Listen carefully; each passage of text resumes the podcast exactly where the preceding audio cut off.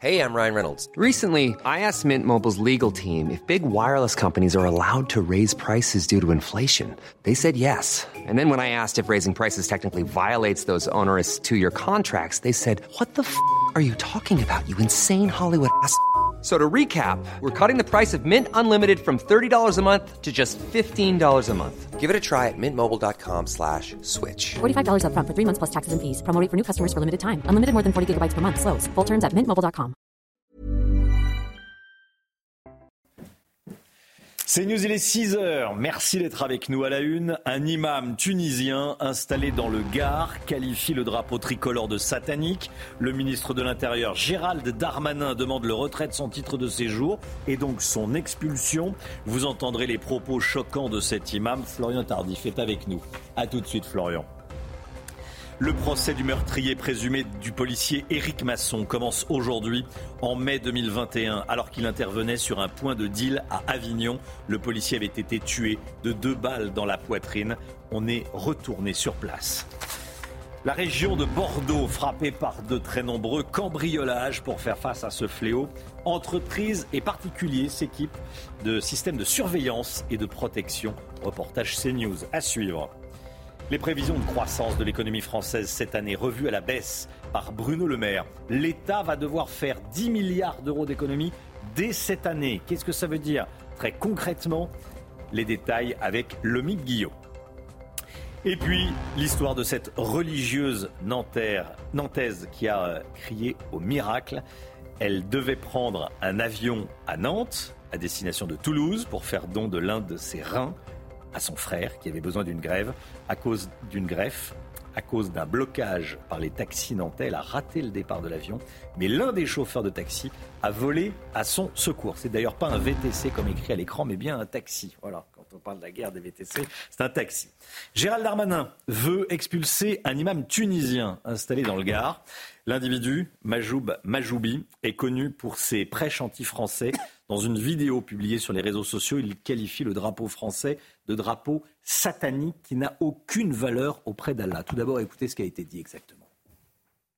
On n'aura plus tous ces drapeaux tricolores qui nous gangrènent, qui nous font mal à la tête, qui n'ont aucune valeur auprès d'Allah.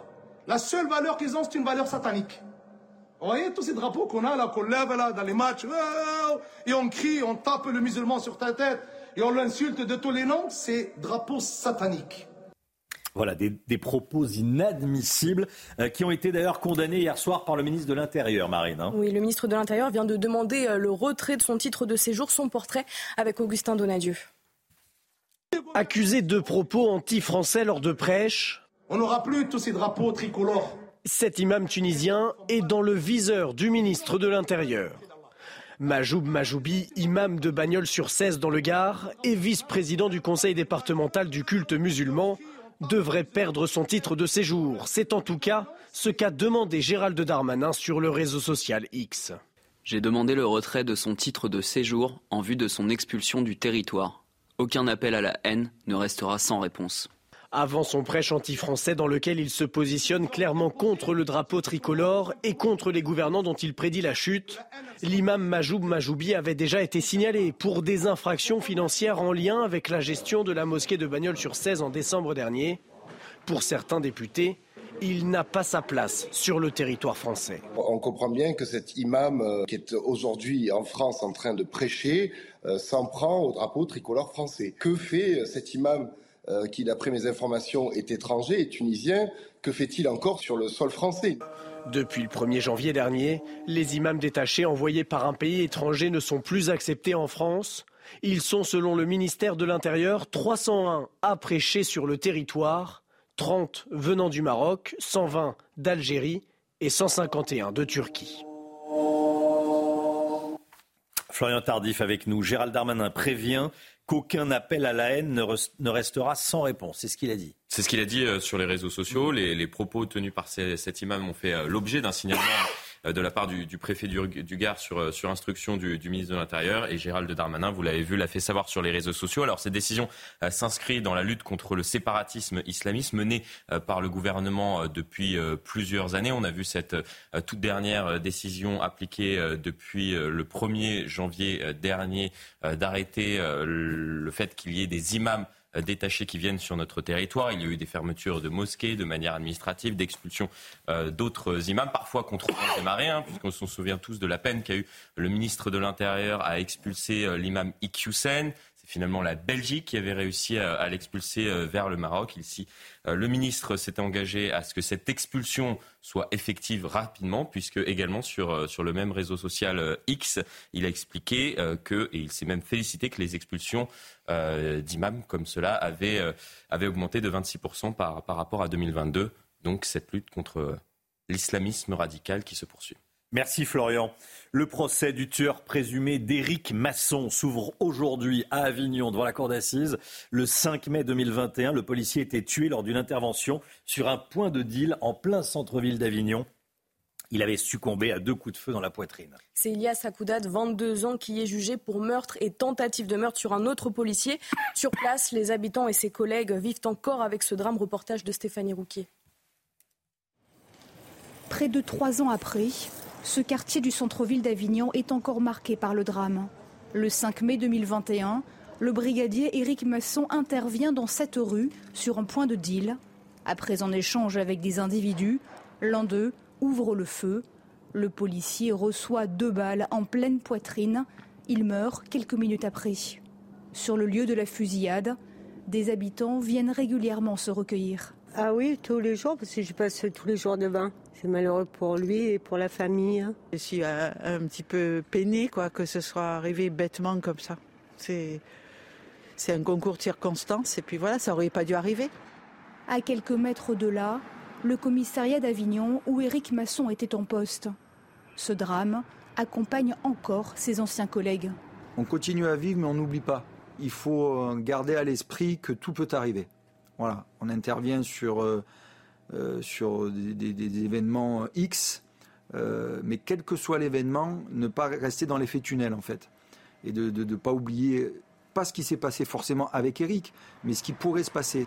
Le tireur présumé, âgé de 22 ans, va comparaître durant deux semaines devant la cour d'assises du Vaucluse.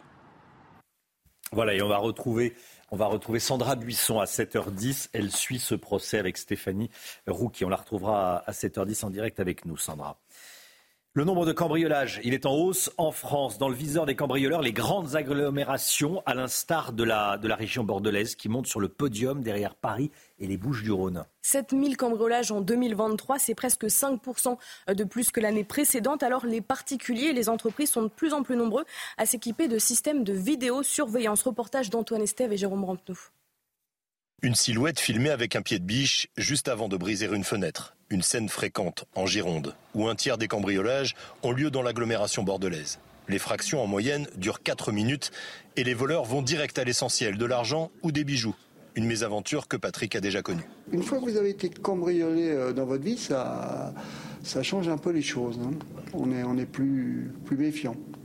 Patrick a fait installer cette porte blindée avec cinq points de fermeture de chaque côté, un produit très difficile à forcer. Ils vont regarder et en principe, ils vont taper là où il y a le moins de sécurité. C'est-à-dire que le visuel est important, ils connaissent les marques, ils connaissent les serrures, ils vont aller là où ça va aller le plus vite. D'après les professionnels du secteur, le nombre de portes blindées a doublé en moins de cinq ans. À quelques kilomètres de là, nous avons rendez-vous avec un spécialiste des alarmes.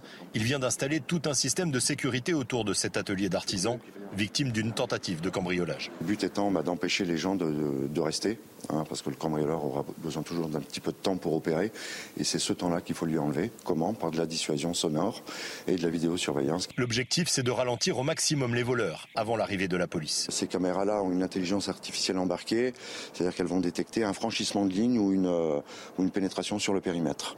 Tout de suite, ça envoie une alerte au PC de télésurveillance, au propriétaire des lieux, et ça déclenche le système d'alarme. En France, les cambrioleurs agissent très souvent impunément. Seuls 10% des affaires de vol au domicile sont élucidées par la police. Ces images choquantes pendant un concert organisé le 10 février dernier au Bataclan à Paris. Le public a scandé Free Palestine sous un tonnerre d'applaudissements. À l'affiche ce soir-là, le groupe électro-allemand Skoon qui reprend une chanson abordant le conflit israélo-palestinien. Sur les réseaux sociaux, euh, c'est l'indignation. Les proches des victimes des attentats du 13 novembre 2015 décrivent cela comme une offense à leur mémoire. On voit cela avec euh, Célia Gruyère. Une centaine de personnes a scandé le slogan Free Palestine au Bataclan lors d'un concert du groupe de musique Shkun le 10 février. Une scène largement relayée sur les réseaux sociaux qui suscite l'indignation. Évidemment, euh, des, des, images qui ont été plus que choquantes. On cherche toujours à avoir des bonnes explications aujourd'hui. Mais depuis le 7 octobre, personne ne peut ignorer ce que veut dire Free Palestine. Aujourd'hui, lorsqu'on dit Free Palestine, c'est libérer toute la Palestine de la présence juive. Le duo, composé d'un producteur de musique allemand et d'un réfugié syrien, a posté des messages sur Instagram pour appeler au cessez-le-feu ou encore à stopper le génocide et le déplacement des Palestiniens. C'est lorsqu'ils ont chanté une chanson évoquant le conflit israélo-palestinien que la foule a scandé le slogan. J'en veux déjà euh, à la direction du Bataclan qui a quand même invité un groupe syrien à se produire sur euh, sa scène, alors que, euh, comme vous le disiez tout à l'heure, euh, le Bataclan est, normalement devrait rester un, lieu un peu, je dirais, sacré. Le 13 novembre 2015, 90 personnes ont perdu la vie sous les balles de terroristes au Bataclan et des centaines de personnes avaient été blessées. Voilà, franchement, c'est évidemment scandaleux, le Bataclan martyrisé. Et voilà ce qui s'y passe. C'était le, le 10 février dernier et on vous en parle ce matin. Restez bien avec nous. Les députés européens vont être invités à se prononcer sur la fin du permis de conduire à vie en imposant une visite médicale tous les 15 ans, comme le propose une députée écologiste. Qu'est-ce que vous en pensez? Est-ce que c'est une restriction de la liberté de circuler? Est-ce que c'est une simple mesure de sécurité routière? Vous flashez le QR code et vous enregistrez votre vidéo. Restez bien avec nous. Dans un instant, on va vous raconter cette histoire. L'histoire d'une religieuse à qui il est arrivé une histoire... Euh, incroyable. Elle voulait. Euh, je vais pas vous la raconter tout de suite. J'étais parti pour euh, 10 petites minutes là. Mais vous allez voir, faites-moi confiance, c'est une histoire incroyable. C'est une belle histoire. On vous la raconte juste après la petite pause publicitaire. À tout de suite. C'est News, il est 6h15. Merci d'être là. Tout d'abord, le point info, les toutes dernières informations avec Marine Sabourin. J-5 avant le salon de l'agriculture, la colère des agriculteurs ne retombe pas après les annonces de Gabriel Attal début février. Il demande des preuves concrètes et immédiates. De nouvelles actions pourraient être menées dans les prochains jours à Paris. Gérald Darmanin veut expulser un imam tunisien installé dans le Gard. L'individu Majoub Majoubi est connu pour ses prêches anti-français. Dans une vidéo publiée sur les réseaux sociaux, l'imam indique que le drapeau français est un drapeau satanique qui n'a aucune valeur auprès d'Allah. Puis en Russie, la justice condamne plus de 150 personnes arrêtées au cours d'hommages à l'opposant Alexei Navalny pour avoir violé la stricte législation encadrant les manifestations. Les peines vont jusqu'à 14 jours de prison. Allez, on va partir aux Pays-Bas, direction les Pays-Bas, avec des images particulièrement violentes. Des groupes rivaux érythréens euh, se sont affrontés après une, après une participation du, gouvernement euh, érythréen à, à la ce sont des Érythréens qui se sont affrontés à la haie aux Pays-Bas. Les policiers hein ont été pris euh, à partie et une, au moins une voiture euh, de police a été incendiée. Six d'entre eux ont été euh, blessés. Retour sur ces faits avec Thibault Marcheteau.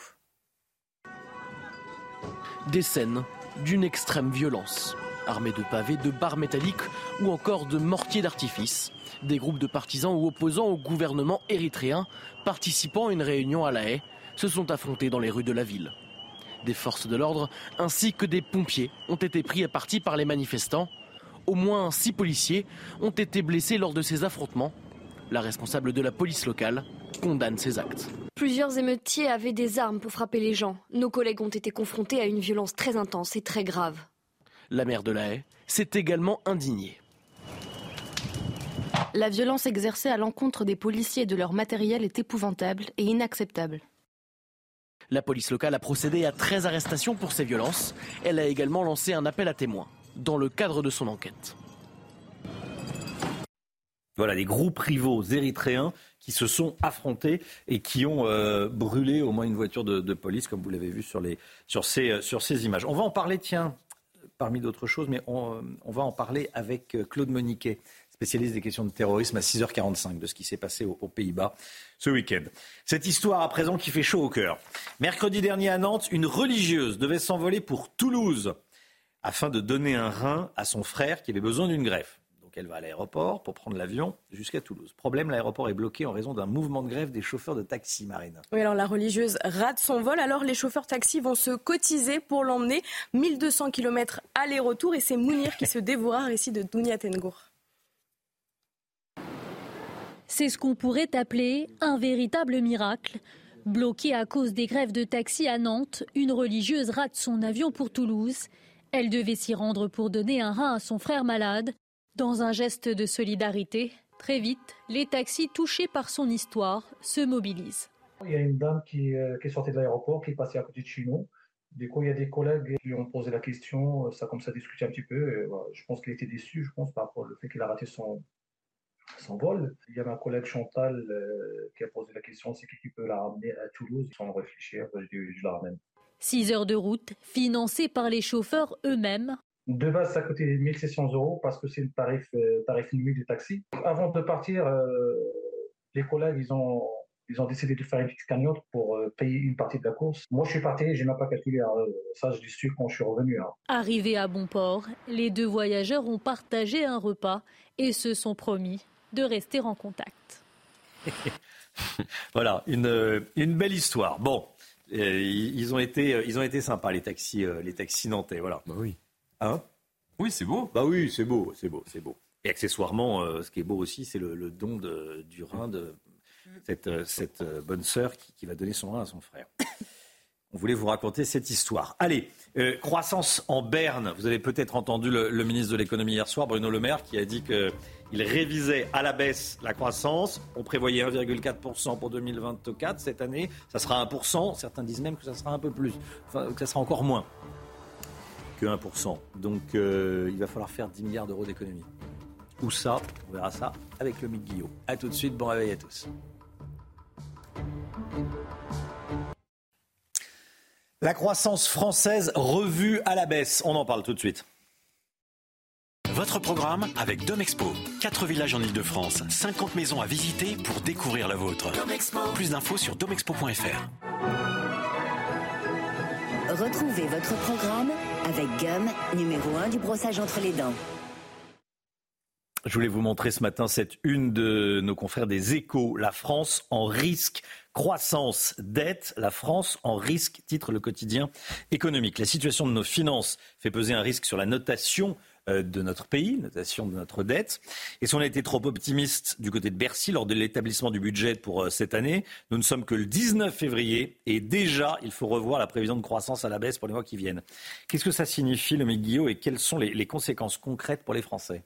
On gagne euh, moins, on dépense moins, c'est du bon sens. C'est ce qu'a dit hier Bruno Le Maire euh, sur TF1. Ce qu'il faut comprendre, c'est qu'une croissance importante avec un PIB en hausse, ça veut dire plus d'argent qui rentre. Or, on en a bien besoin parce que les finances de la France, vous le savez, sont dans le rouge avec une dette colossale. Pour faire simple, hein, si vous-même vous êtes à découvert tous les mois, vous avez deux possibilités. Soit vous espérez une augmentation de salaire dans les semaines qui viennent et vous gagnez plus pour ne plus être à découvert, soit vous réduisez vos dépenses et vous vivez en fonction de vos moyens et pas au-dessus, eh bien là, c'est comme si la France avait fait le pari d'une augmentation en 2024, plus de croissance, donc plus d'argent dans les caisses. Sauf que patatras, on n'aura pas la croissance espérée. Bercy tablait dans son budget sur 1,4% de croissance. C'était euh, optimiste, trop sans doute. Hier, Bruno Le Maire a donc annoncé revoir cette prévision à la baisse, autour de 1%, ce qui est bien plus proche d'ailleurs hein, euh, que ce que de nombreux économistes prévoyaient ces derniers mois, comme la Banque de France ou la Banque Centrale Européenne par exemple. Hmm. Donc vous nous dites que faute d'augmentation des, recettes, il va falloir revoir nos dépenses, réduire nos dépenses. Exactement, oui. L'autre manière d'augmenter les recettes, c'est d'augmenter les impôts, mais ça, Bruno Le Maire euh, a dit qu'il ne le ferait euh, pas du tout. Il s'engage même à continuer à les baisser pour les classes moyennes. Il faut donc réduire les dépenses. C'est ce que nous aurions dû faire depuis longtemps d'ailleurs. Hein, cette fois-ci, on est vraiment au pied du mur. Pas le choix. Avec 3 000 milliards de dettes pour financer cette dette, il faut de l'emprunt. Pour emprunter, il faut avoir un bon dossier hein, auprès de sa banque, auprès des, euh, des, des pays qui Il faut donc équilibrer les comptes, arrêter de creuser les déficits et faire des économies, et pas qu'un peu, hein, alors que jusqu'à présent, eh les dépenses publiques ne cessaient d'augmenter. Elles représentent aujourd'hui les dépenses publiques 65% du PIB. C'est l'un des taux les plus élevés au monde.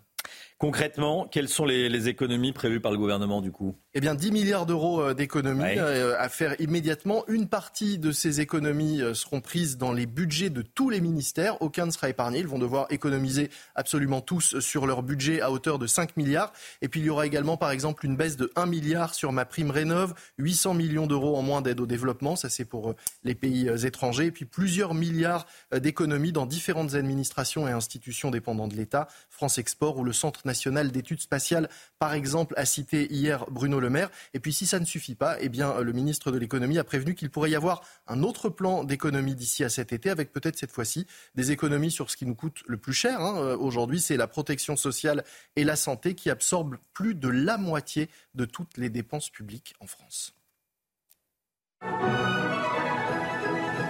C'était votre programme avec Gum, numéro 1 du brossage entre les dents.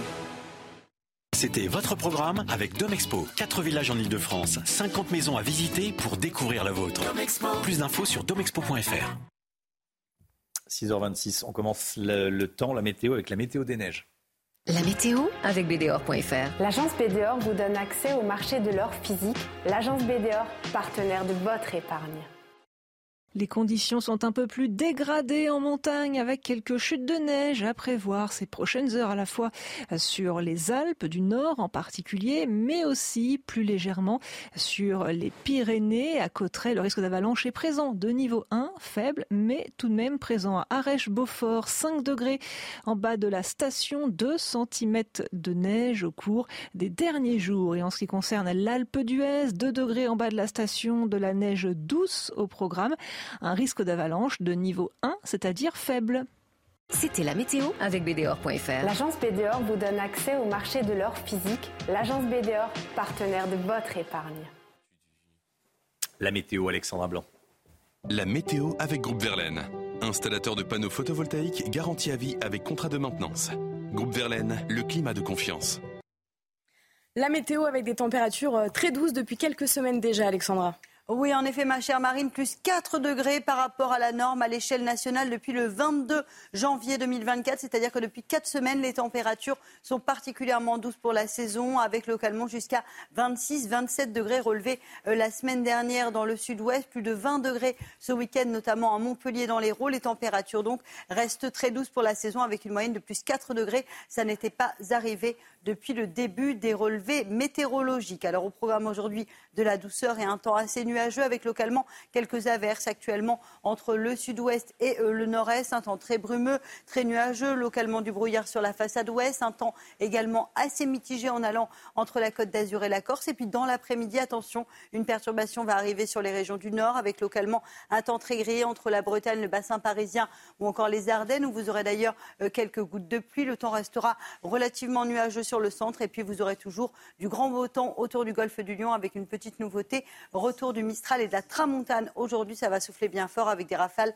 de l'ordre de 80 à 90 km par heure. Les températures, grande douceur ce matin localement jusqu'à 13-14 degrés, notamment sur les Pyrénées-Orientales, 8 à 9 degrés sur le centre, 10 degrés à Paris. La minimale, ce sera pour Aurillac avec en moyenne 4 degrés. Puis dans l'après-midi, les températures resteront de nouveau très douces pour la saison. 14 degrés à Bordeaux ou encore à Toulouse, 13 degrés en Bretagne ou encore à Paris. Vous aurez 15 degrés à Lyon et localement jusqu'à 20 degrés sous le soleil de Perpignan ou encore de Montpellier. Chaud l'été, froid l'hiver, c'était la météo avec Groupe Verlaine. Isolation thermique par l'extérieur avec aide de l'État. Groupeverlaine.com il est 6h30, vous regardez la matinale à la une ce matin, à 5 mois des Jeux Olympiques, des vols et des agressions inquiétants sur l'autoroute qui relie l'aéroport Charles de Gaulle à Paris. Des voyous brisent la vitre de taxi pour voler les passagers. On va vous montrer ce qui se passe. Une nouvelle grève de la SNCF redoutée le week-end prochain. Après les contrôleurs, ce week-end, ce sont les aiguilleurs qui pourraient compliquer les départs en vacances de nombreux Français. Lomic Guillot avec nous. A tout de suite, Lomic. Maintenir la pression, c'est l'objectif affiché par les agriculteurs d'ici au salon qui commence le week-end prochain. Ils considèrent que toutes leurs revendications n'ont pas été entendues. Le Rassemblement national, à nouveau persona non grata. Emmanuel Macron ne veut pas de leur présence à la panthéonisation du résistant communiste et arménien Misak Manoukian. L'hommage aura lieu après-demain. On va en parler avec vous. Florian Tardif. Faites tout de suite, Florian. Lors d'une visite au Parlement bruxellois, un imam récite des versets du Coran à la tribune. Problème, ces versets sont extraits d'une sourate qui appelle à tuer des juifs. On en parlera avec Claude Moniquet, spécialiste des questions de terrorisme. Notre-Dame de Paris a retrouvé sa flèche, une euh, première étape vers la réouverture de la cathédrale prévue le 8 décembre prochain. À cinq mois des Jeux Olympiques, la police s'inquiète d'un nouveau fléau, les braquages de VTC et des taxis. Je préciserai plutôt que ce n'est pas nouveau, mais c'est surtout que ça dure le problème. Entre l'aéroport de Roissy et la capitale, les voleurs dévalisent les touristes au moindre embouteillage, Marine. Oui, le mode opératoire de ces voyous est bien rodé, souvent sur des scooters volés. Ils fonctionnent en binôme. L'attaque ne dure que quelques minutes. Les explications de Thibault Marcheteau.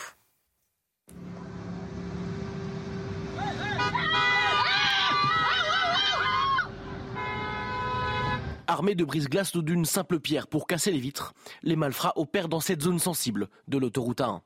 Ces attaques à la portière existent depuis plusieurs années. Jean est chauffeur depuis 26 ans et a été plusieurs fois témoin d'agressions dans cette zone. On était dans un bouchon, donc euh, ils étaient à deux. Ils en ont profité pour casser le carreau de la voiture, tendre la main à l'intérieur, prendre le sac. Étant donné qu'ils étaient bah, contre la circulation, on pouvait rien faire. Et l'autre fois, pareil, deux gars qui arrivent, mais ils arrivent sur le côté droit du tunnel de Landy parce qu'il y a des barreaux de sciés. Ils passent, ils rentrent dans l'autoroute.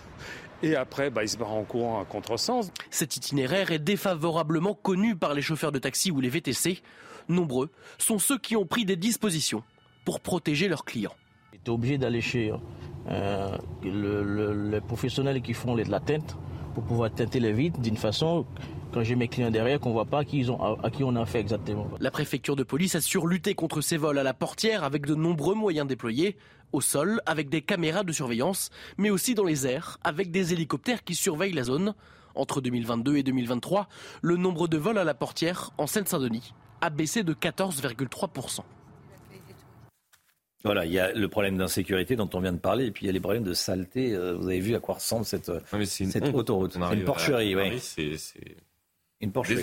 Paris est sale. Paris par les faux taxis. Vous avez à peine mis le pied à Paris que vous êtes alpagué, les taxis, les taxis, c'est très compliqué. Après les contrôleurs ce week-end, ce sont les aiguilleurs de la SNCF qui menacent de se mettre en grève le week-end prochain. Lomi Guillot avec nous, est-ce qu'il faut s'attendre à un nouveau week-end de galère sur les rails? En tout cas, la menace est, sérieuse. Ce week-end, la grève des contrôleurs a provoqué l'annulation d'un TGV sur deux. Cette fois-ci, ce sont les aiguilleurs, vous le disiez, indispensables à la bonne circulation des trains qui menacent de se mettre en grève avec un, un préavis qui a été déposé. Ils sont 8000, hein, ces aiguilleurs euh, en France. Et on imagine les répercussions forcément importantes pour tous les alors que les trois zones vont se croiser le, week-end prochain, les trois zones pour les vacances scolaires. Notre pouvoir de nuisance est au maximum, c'est ce qu'annonce Sudrail sans aucun complexe après avoir euh, pourri le week-end de 150 000 voyageurs. Le syndicat, deuxième plus important chez les aiguilleurs, assume la grève s'est fait pour gêner. Oui, on avait bien remarqué. Les aiguilleurs réclament une augmentation, 300 euros par mois sous forme d'indemnité à la circulation, mais aussi des embauches massives et de meilleures conditions de travail. Ce week-end, 64% des Français estimaient que le fait de se mettre en grève pendant les vacances scolaires était un usage abusif du, du droit de grève. Ce nouveau préavis ne fera sans doute que confirmer cet avis. Merci, l'ami Guillaume. J-5 avant le salon de l'agriculture. La colère des agriculteurs ne retombe pas.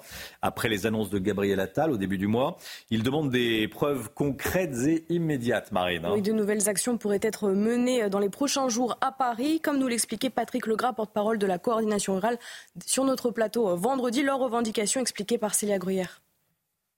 Objectif, salon de l'agriculture ce week-end. Les agriculteurs, insatisfaits des dernières mesures annoncées par le gouvernement, veulent continuer de se faire entendre. Je serai au salon euh, pour la mobilisation, mais on a l'intention de maintenir la pression toute la semaine en tout cas. Il y aura des actions nous de mener euh, en local, euh, dans les départements en principe. Et oui, on, est, on a de fortes, fortes attentes. Après, si, si ça ne répond pas à, notre, à nos demandes, évidemment que évidemment qu'on risque d'aller plus loin dans les jours qui suivent le salon. Pour les syndicats, les aides d'urgence ne suffisent pas.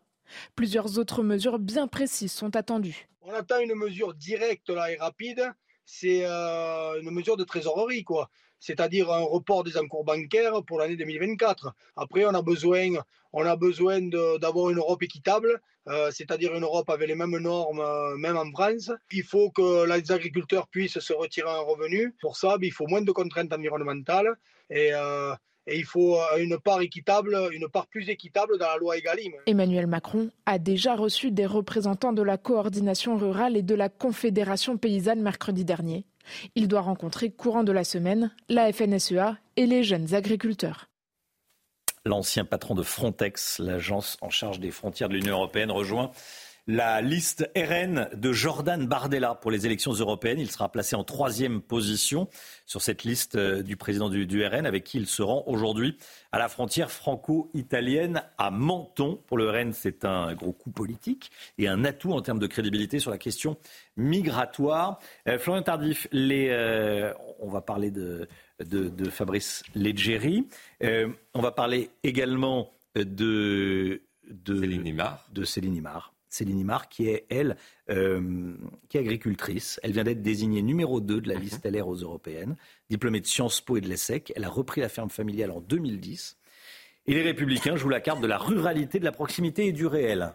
Oui, effectivement, autant d'atouts euh, qui sont euh, comparables hein, euh, également à, ceux détenus donc par l'ancien patron de, Frontex qui rejoint donc l'équipe de, Jordan Bardella. Là, on parle d'une inconnue du grand public et qui vient d'être donc désignée numéro 2 de la liste LR aux européennes. J'ai accepté de relever le défi pour changer les choses à l'échelle de l'Europe, a-t-elle déclaré à nos confrères du Figaro, alors que la crise agricole a révélé le fossé entre ceux qui décident et ceux qui font. Elle, elle fait savoir qu'elle connaît les contraintes euh, que subissent les Français au quotidien. À travers elle, j'ai voulu donner la parole à tous ceux justement euh, qui se battent, notamment en zone rurale, pour enrayer le déclin de la France. C'est ce qu'a justifié Éric Ciotti, le patron des Républicains. Un premier déplacement est prévu tout comme donc celui prévu euh, par Jordan Bardella avec l'ancien patron euh, de Frontex. Preuve que euh, la campagne des Européennes a d'ores et déjà débuté avec ces, deux déplacements aujourd'hui pour les Républicains et pour le Rassemblement national. Si vous habitez à Paris, vous l'avez peut-être aperçu, la flèche de Notre-Dame est de retour. Elle avait été emportée par les flammes en 2019. Le, le, chantier de la cathédrale avance. Oui, elle rouvrira ses portes le 8 décembre prochain. En attendant, les Parisiens se réjouissent du retour de cet immense symbole. Audrey Legré, Corentin Alonso. Elle est de retour dans le ciel de Paris. La flèche de Notre-Dame domine à nouveau l'île Saint-Louis, pour le plus grand bonheur des touristes qui ne manquent pas de la prendre en photo, mais aussi pour les Parisiens heureux de revoir un symbole de la ville retrouver sa place. Ça fait quelques années, là, depuis 2019, le quartier est moins, moins appréciable. Donc là, enfin, donc on est tout content de venir. C'est une étape importante. Ça montre que le savoir-faire a été préservé, euh, en dépit de grâce à des moyens modernes également maintenant. Mais j'ai hâte que le reste soit fait, que tout soit restauré. Les images de la flèche tombant au milieu des flammes avaient fait le tour du monde. Le souvenir de ce moment est encore dans toutes les mémoires. J'ai vu les flammes et voir la flèche s'écrouler, parce que c'est vraiment ça qui a été le plus, euh, le plus traumatisant finalement. C'était euh, voilà, tout un tas de, choses qui, qui s'écroulaient avec elle. Sur les quais de Seine, ce coureur a pu suivre régulièrement l'avancée des travaux. Bah, ça met du baume au cœur. C'est là, on va dire, c'est le début de la renaissance euh, de Notre-Dame. Je cours ici, régulièrement, je m'arrête. Je fais 100, 150 mètres et je regarde les travaux. Franchement, ouais, ouais, chapeau quoi. La réouverture de Notre-Dame débutera le 7 décembre par une inauguration officielle et la remise du lieu par l'État à l'Église catholique. La première messe, elle, aura lieu le jour suivant. Les députés européens vont être invités à se prononcer sur la fin du permis de conduire à vie en imposant une visite médicale tous les 15 ans, comme le propose une, une députée écologiste. Qu'est-ce que vous en pensez Tiens, est-ce que c'est une restriction de la liberté de circuler ou est-ce que c'est une mesure de sécurité routière Vous flashez le QR code et vous enregistrez votre message? Merci d'être avec nous. Dans un instant, on sera avec Claude Moniquet. On va parler de ce qui s'est passé au, Parlement bruxellois avec un, imam qui a euh, lu un extrait du Coran à la tribune du Parlement de la ville de, Bruxelles. Ça a provoqué l'indignation. Que s'est-il passé exactement? On sera avec Claude Moniquet dans un instant. À tout de suite. C'est News, il est 6h43. Tout d'abord, le rappel des titres avec vous, Marine Sabourin. Le procès du tueur présumé d'Éric Masson s'ouvre aujourd'hui. Le 5 mai 2021, le policier a été tué lors d'une intervention sur un point de deal en plein centre d'Avignon. Il avait succombé à deux coups de feu dans la poitrine. Ilias Akouda, de 22 ans, est jugé pour meurtre et tentative de meurtre sur un autre policier. Israël lancera une offensive contre la ville de Rafah si les otages israéliens ne sont pas libérés d'ici le ramadan qui doit commencer autour du 10 mars. Israël précise que cette offensive se ferait de manière coordonnée et dans le cadre d'un dialogue avec les Américains et les Égyptiens. On est en direct avec Claude Moniquet. Bonjour Claude. Merci d'être avec nous. Merci d'avoir choisi CNews pour euh, parler. Voilà, on annonce également 8h10 Arnaud Rousseau. Mais ça, on l'annoncera plus, euh, longuement euh, tout à l'heure. bonjour Claude, spécialiste des questions de terrorisme et de renseignement. un imam pakistanais a donc lu un extrait du Coran à la tribune du Parlement de la ville de Bruxelles. Hein, Ce n'est pas le Parlement européen. Ce qui a provoqué l'indignation en, Belgique. Pas de tout le monde, mais d'une partie des, des Belges. Comment ça s'est passé Dites-nous? Alors, ce qui s'est passé, en fait, ça s'est pas vraiment passé dans le cadre d'une activité parlementaire. C'était une, l'hémicycle était vide, une association s'était arrangée avec un député pour pouvoir en profiter pour euh, pour remettre une association qui voulait remettre les prix à des Pakistanais, plutôt à des, à des Bruxellois d'origine pakistanaise qui avaient été méritants, euh, occupé ce, cet espace. Et durant cette cérémonie euh, tout à fait informelle, cet imam est monté à la tribune et a lu une sourate du Coran qui en plus est assez, assez problématique, enfin peut sembler problématique. Et tout ça, effectivement, s'est passé du haut du perchoir dans le cadre du Parlement régional de Bruxelles. Et ça a soulevé effectivement une émotion assez considérable dans, certains milieux. D'autres euh, essaient de temporiser, de dire que c'est pas tellement grave, etc. Mais l'émotion est quand même très palpable. Oui. Euh, Claude, c'est pas anodin ce qui s'est passé. Et puis l'image, euh, voilà, d'un imam qui parle à la tribune d'un parlement en Europe.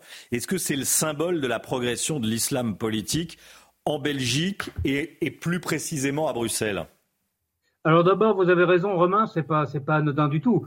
Euh, D'autant plus qu'il est très clair que la première vidéo de cet événement a été diffusée par l'imam en question, qui voulait vraiment montrer qu'il avait parlé au Parlement, ce qui était techniquement vrai et en même temps, on, vient de le dire, euh, un, peu faux. Mais c'est l'image qu'il voulait donner. Donc il voulait donner l'idée, cette présence d'un islam militant, politique au sein du Parlement, euh, de Bruxelles. Et effectivement, c'est symbolique d'un abandon de, qui, a lieu en Belgique depuis, qui se produit en Belgique depuis des décennies où des partis plutôt marqués à gauche, disons-le, euh, ont, euh, euh, ouvert toutes les portes à l'islamisme politique par souci de, clientélisme, parce qu'ils veulent se, créer de, de, nouveaux sympathisants, ils veulent avoir des élus, et effectivement, euh, on, arrive à ce genre de choses. L'islam politique en Belgique est extrêmement, euh, extrêmement puissant. C'est une, réalité depuis, depuis des années. Hmm. On parle du, symbole, c'est-à-dire que le symbole est utilisé par euh, les islamistes et par les tenants de l'islam politique pour dire, bah, regardez, on parle à la tribune d'un parlement, ça veut dire qu'on peut avoir le pouvoir. C'est-à-dire qu'ils utilisent cette image notamment sur les réseaux sociaux. Absolument, c'est exactement ce qui s'est passé d'ailleurs. Et en plus, euh, la sourate qu'avait choisi ce, cet imam était, est assez particulière. C'est la sourate 33, hein, les, euh, les, les, coalisés, euh, qui, euh, qui est une sourate qui, qui, qui, se réfère à une, une, bataille qui a eu lieu à la Mecque en 627 et dans laquelle le prophète et ses compagnons avaient affronté des tribus polythéistes arabes et une tribu juive. Or, il y a une de ces, une des, un des versets de cette sourate qui fait allusion au peuple du, du livre qui se sont joints aux, aux rebelles. Euh, et quand on dit peuple de livre en islam, on désigne soit les chrétiens, soit euh, les juifs. Et dans le contexte historique dont on parle, c'est clairement les juifs qui sont désignés. Mmh. Et il est dit dans cette sourate, vous en avez tué beaucoup et vous avez capturé les autres. Euh, c'est évidemment dans le contexte international qu'on connaît, c'est pas du tout anodin. Ouais. Claude, je voulais vous entendre également sur ce qui s'est passé à La Haye, aux Pays-Bas, ce week-end. Des Érythréens euh, se sont affrontés, deux groupes d'Érythréens. Euh, ils ont brûlé au moins une voiture de police. On va voir les images, bien sûr. Euh, qu'est-ce qui s'est passé aux, Pays-Bas? Qu'est-ce que ça dit? Ben, ça dit que quand on importe des communautés étrangères de manière assez massive, on importe aussi leurs problèmes, leurs problèmes politiques, leurs rivalités. c'est exactement ce qu'on a vu hier à La avec des images extrêmement frappantes, extrêmement, des scènes extrêmement violentes. Et ce sont des choses qu'on a déjà connues en France. On a connu ça pas entre Érythréens, mais par exemple entre Kurdes et Turcs, dans, l'est de la France, à Strasbourg, des affrontements qui ont lieu. Euh, c'est, ça fait partie de la vie des communautés. C'est évidemment totalement inacceptable, mais ça prouve clairement que l'intégration aux Pays-Bas comme en France a encore euh, des progrès à faire. Merci beaucoup Claude. Claude Moniquet en direct avec nous. Merci à vous, toujours euh, précis euh, dans vos explications et votre expertise. Merci beaucoup. 6h49. Les députés européens vont être invités à se prononcer sur la fin du permis de conduire à vie en imposant une visite médicale tous les 15 ans, comme le propose une députée écologiste. Qu'est-ce que vous en pensez? Vous êtes pour ou contre Tiens, le fait de repasser, de passer chez le médecin tous les, tous les 15 ans, c'est une bonne chose ou pas? Vous enregistrez, vous flashez le QR code, vous enregistrez votre vidéo, elle passera à 7h30 ou à 8h30. Est-ce que c'est une restriction euh, euh, restriction de la liberté de circuler? Ou une mesure de sécurité routière. Vous donnez votre avis. Autre QR code, hop, il va changer. Le QR code à flasher pour euh, télécharger l'application CNews. Voilà, pour toutes les informations CNews, les vidéos, les replays. Vous flashez le QR code et vous téléchargez l'application CNews si vous ne l'avez euh, pas encore sur votre smartphone. Dans un instant, la politique. Emmanuel Macron ne veut pas du euh, RN lors de la cérémonie de panthéonisation de Misak Manoukian le résistant arménien et communiste. Il va être panthéonisé mercredi. Il dit euh, ce matin qu'il ne veut pas du, RN. On va en parler dans un instant. tout de suite. Emmanuel Macron accorde un entretien fleuve à l'humanité à l'occasion de la panthéonisation de Misak Manoukian. La cérémonie se déroulera ce mercredi et Florian Tardif, Emmanuel Macron, estime que le Rassemblement national serait, je cite, inspiré de ne pas être présent.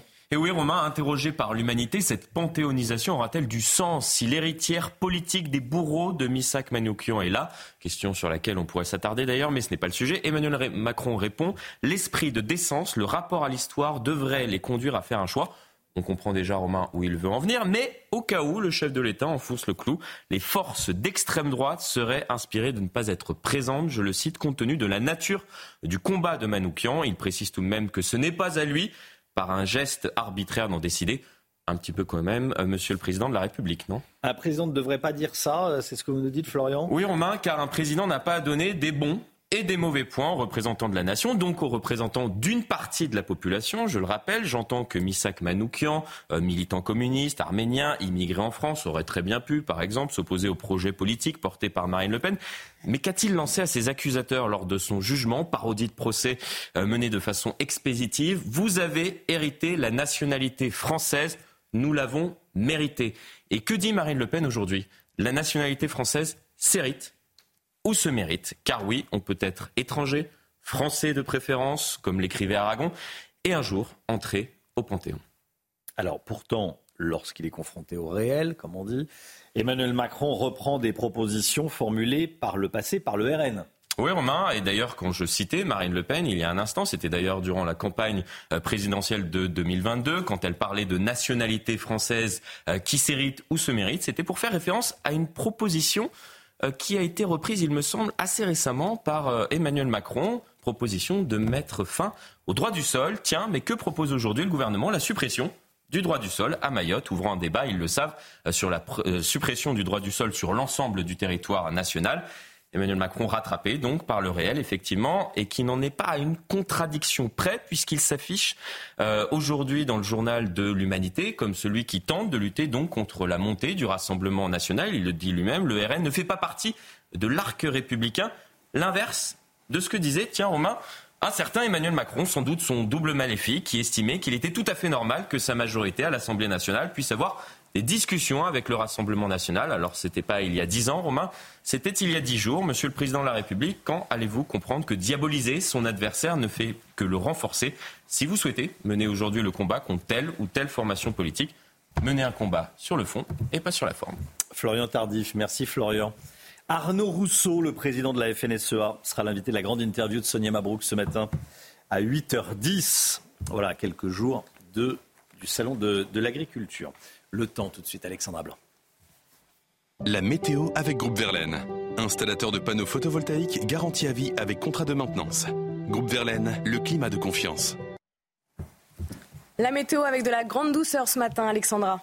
Oui, en effet, les températures s'envolent de nouveau avec des températures qui resteraient largement au-dessus des normales de saison. Près de 15 degrés actuellement du côté de Perpignan, grande douceur également à Montpellier avec plus de 13 degrés, près de 13 degrés également à Marignane ou encore 11 degrés 4 dans les rues de la capitale. C'est très doux également à Auxerre avec plus de 10 degrés ce matin. Ce sont des villes où normalement il fait beaucoup plus froid à cette période de l'année. Nous ne sommes que le 19 février. Alors au programme aujourd'hui un temps assez nuageux, très peu lumineux notamment entre les Pyrénées et le nord-est, avec localement euh, quelques averses actuellement. On retrouve aussi un temps très brumeux sur le nord, beaucoup de nuages entre la Bretagne et la Gironde. À noter également le retour du Mistral et de la Tramontane en Méditerranée. Dans l'après-midi, une nouvelle perturbation va arriver sur les régions du nord, avec localement euh, quelques averses. On aura également euh, du vent entre la pointe du Cotentin et la côte d'Opale. Et puis à noter également le renforcement du Mistral et de la Tramontane en basse vallée du Rhône, avec des rafales de l'ordre de 4 80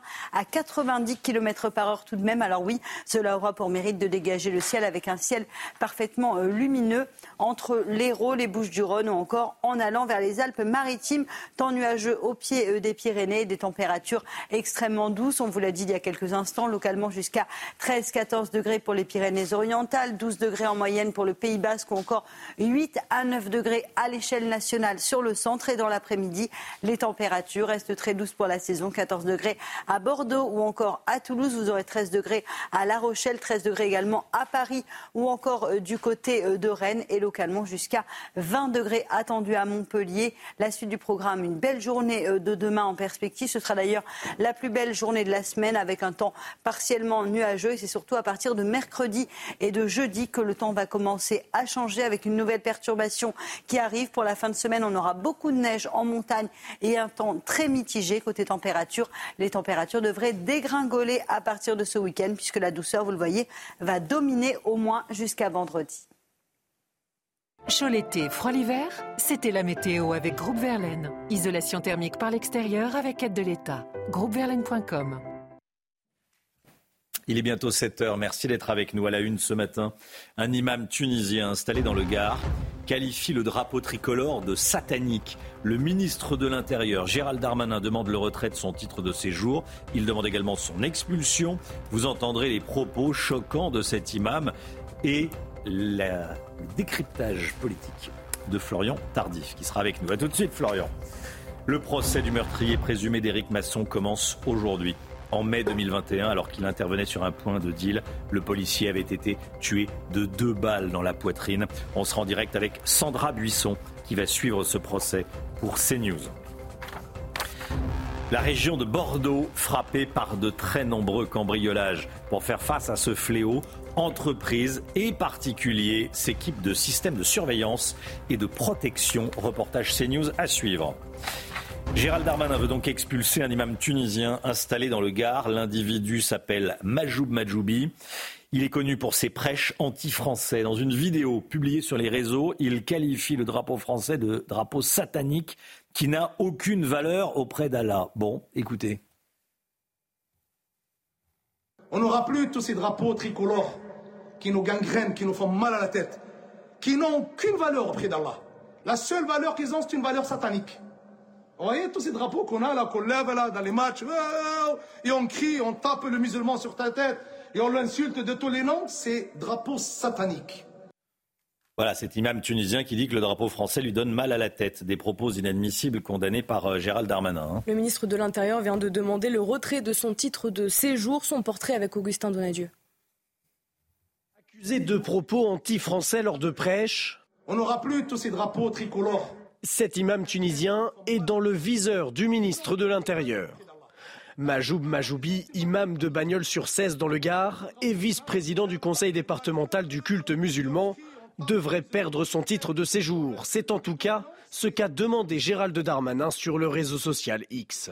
J'ai demandé le retrait de son titre de séjour en vue de son expulsion du territoire. Aucun appel à la haine ne restera sans réponse avant son prêche anti-français dans lequel il se positionne clairement contre le drapeau tricolore et contre les gouvernants dont il prédit la chute. L'imam Majoub Majoubi avait déjà été signalé pour des infractions financières en lien avec la gestion de la mosquée de Bagnols-sur-Cèze en décembre dernier. Pour certains députés, il n'a pas sa place sur le territoire français. On comprend bien que cet imam euh, qui est aujourd'hui en France en train de prêcher euh, s'en prend au drapeau tricolore français. Que fait euh, cet imam qui, d'après mes informations, est étranger et tunisien Que fait-il encore sur le sol français? Depuis le 1er janvier dernier, les imams détachés envoyés par un pays étranger ne sont plus acceptés en France. Ils sont, selon le ministère de l'Intérieur, 301 à prêcher sur le territoire, 30 venant du Maroc, 120 d'Algérie et 151 de Turquie. Florian Tardif, Gérald Darmanin affiche sa fermeté dans la lutte contre l'islam radical. Oui, Gérald Darmanin qui, qui, joint le geste à la parole. Il a expliqué donc sur les réseaux sociaux, euh, on l'a vu, qu'aucun appel à la haine ne restera euh, sans réponse. Et donc pour cela que ces propos euh, tenus par cet imam ont fait l'objet d'un signalement du préfet au Gard sur instruction donc de Gérald Darmanin et que il n'aura bientôt plus de titre de séjour. Décision qui s'inscrit dans la lutte contre le séparatisme islamiste menée par le gouvernement depuis plusieurs années. On a parlé dans ce sujet notamment de la fin des imams détachés.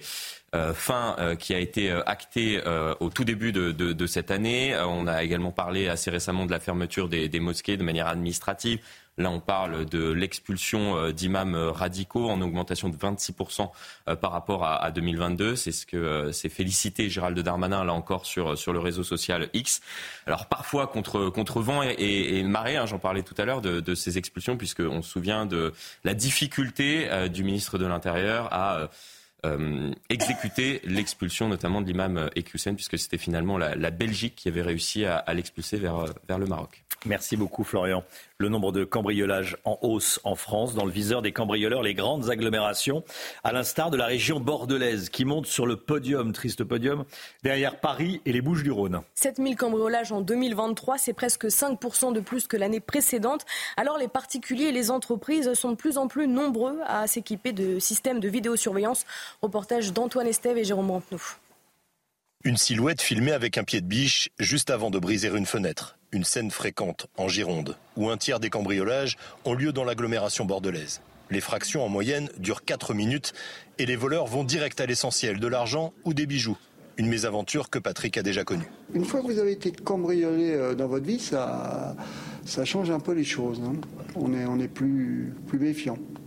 Patrick a fait installer cette porte blindée avec 5 points de fermeture de chaque côté, un produit très difficile à forcer. Ils vont regarder et, en principe, ils vont taper là où il y a le moins de sécurité. C'est-à-dire que le visuel est important, ils connaissent les marques, ils connaissent les serrures, ils vont aller là où ça va aller le plus vite. D'après les professionnels du secteur, le nombre de portes blindées a doublé en moins de 5 ans.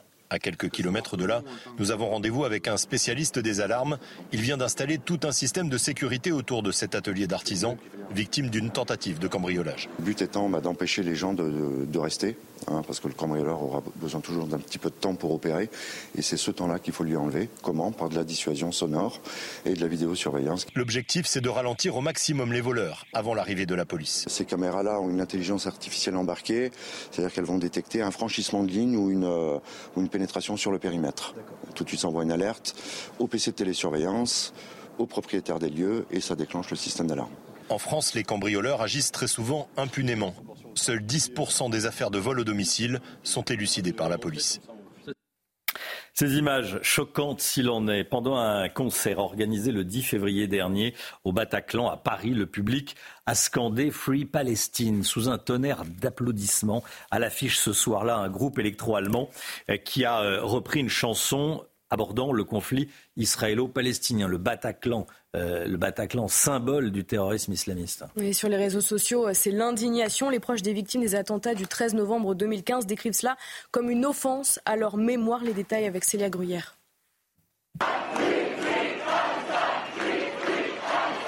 Une centaine de personnes a scandé le slogan Free Palestine au Bataclan lors d'un concert du groupe de musique Shkun le 10 février.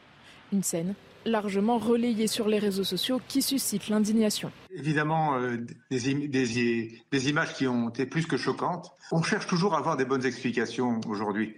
Mais depuis le 7 octobre, personne ne peut ignorer ce que veut dire Free Palestine.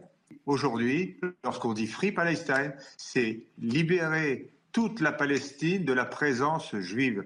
Le duo, composé d'un producteur de musique allemand et d'un réfugié syrien, a posté des messages sur Instagram pour appeler au cessez-le-feu ou encore à stopper le génocide et le déplacement des Palestiniens.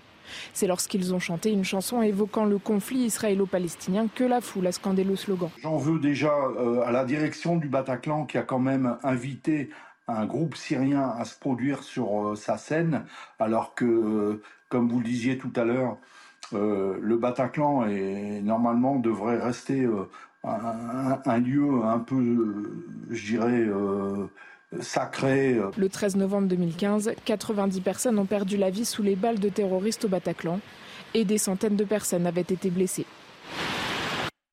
Israël va lancer une offensive contre Rafah si les otages israéliens détenus à Gaza ne sont pas libérés d'ici le début du Ramadan. Annonce faite par Benny Gantz du cabinet de guerre de Benjamin Netanyahou cette nuit, c'est la toute dernière information. Le Ramadan qui euh, débute autour de la date du 10 mars, une sorte d'ultimatum euh, d'Israël. Et puis dans le même temps, le gouvernement israélien affirme qu'un employé de l'UNRWA, l'agence de l'ONU pour les, les, réfugiés palestiniens situés à Gaza, a transporté le cadavre d'un Israélien avec un terroriste du Hamas le 7 octobre dernier, Marine. Oui, selon le gouvernement, les faits se sont déroulés dans le kibbutz de Berry. Vous le voyez sur ces euh, images de caméras de vidéosurveillance. Un pick-up entre dans le kibbutz, s'arrête devant euh, des corps gisants au sol. Les deux hommes sortent de la voiture et portent l'un des hommes allongé au sol pour emmener son corps dans le véhicule. C'est le Mans Noir qui serait un salarié de l'UNRWA. Hein. Merci. Direction les Pays-Bas, avec ces images particulièrement violentes.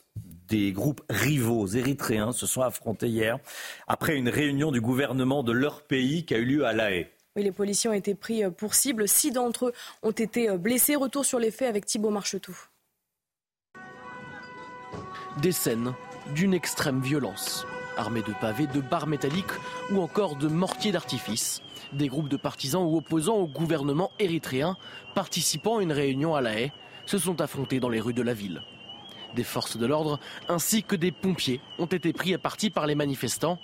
Au moins six policiers ont été blessés lors de ces affrontements. La responsable de la police locale condamne ces actes. Plusieurs émeutiers avaient des armes pour frapper les gens. Nos collègues ont été confrontés à une violence très intense et très grave. La maire de la Haye s'est également indignée. La violence exercée à l'encontre des policiers et de leur matériel est épouvantable et inacceptable. La police locale a procédé à 13 arrestations pour ces violences. Elle a également lancé un appel à témoins dans le cadre de son enquête. Restez bien avec nous. Dans un instant, on rejoindra Sandra Buisson à Avignon. Sandra qui va suivre le, le procès du meurtrier présumé du policier Éric Masson. A tout de suite, Sandra. Restez bien avec nous sur CNews. A tout de suite.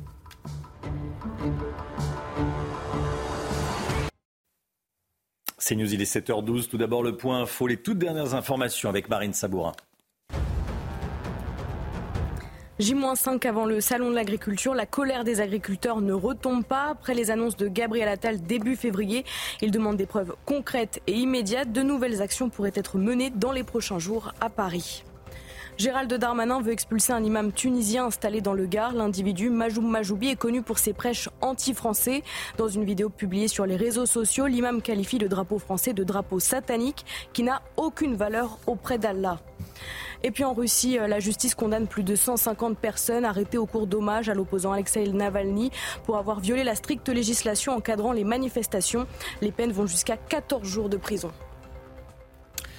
Le procès du tueur présumé du policier Éric Masson s'ouvre aujourd'hui devant la cour d'assises du, Vaucluse. En mai 2021, le policier est tué lors d'une intervention sur un point de deal en plein centre-ville d'Avignon. C'est Ilias Akoudad, 22 ans, qui est jugé pour meurtre et pour tentative de meurtre sur un autre policier. Sandra Buisson est avec nous, avec Stéphanie Rouquier. Bonjour Sandra, merci euh, d'être avec nous. Le procès va donc démarrer euh, aujourd'hui. La question euh, qui se pose, c'est euh, notamment, comment va se comporter l'accusé principal, quelle ligne de défense va-t-il adopter? Parce que pendant la procédure, pendant l'enquête, il a toujours nié les faits. Oui, cet homme de 22 ans, il en avait 19 au moment euh, des faits, est un petit délinquant qui était surnommé l'excellent, connu pour détention et usage de stupéfiants quand il était mineur. Il a toujours nié avoir tiré sur Éric Masson ce 5 mai 2021, martelant qu'il n'était tout simplement pas sur les lieux, à tel point qu'il a refusé de participer à la reconstitution. Il va devoir se confronter à l'audience aux éléments portés par l'accusation, son propre accusé, co-accusé, pardon, Ayoub Abdi, qui a reconnu qu'ils étaient ensemble sur le lieu des faits au moment euh, des tirs et qui le désigne comme étant le tireur. Il est aussi désigné par le coéquipier euh, d'Éric Masson qui intervenait avec lui ce jour-là sur une transaction sur un point de deal.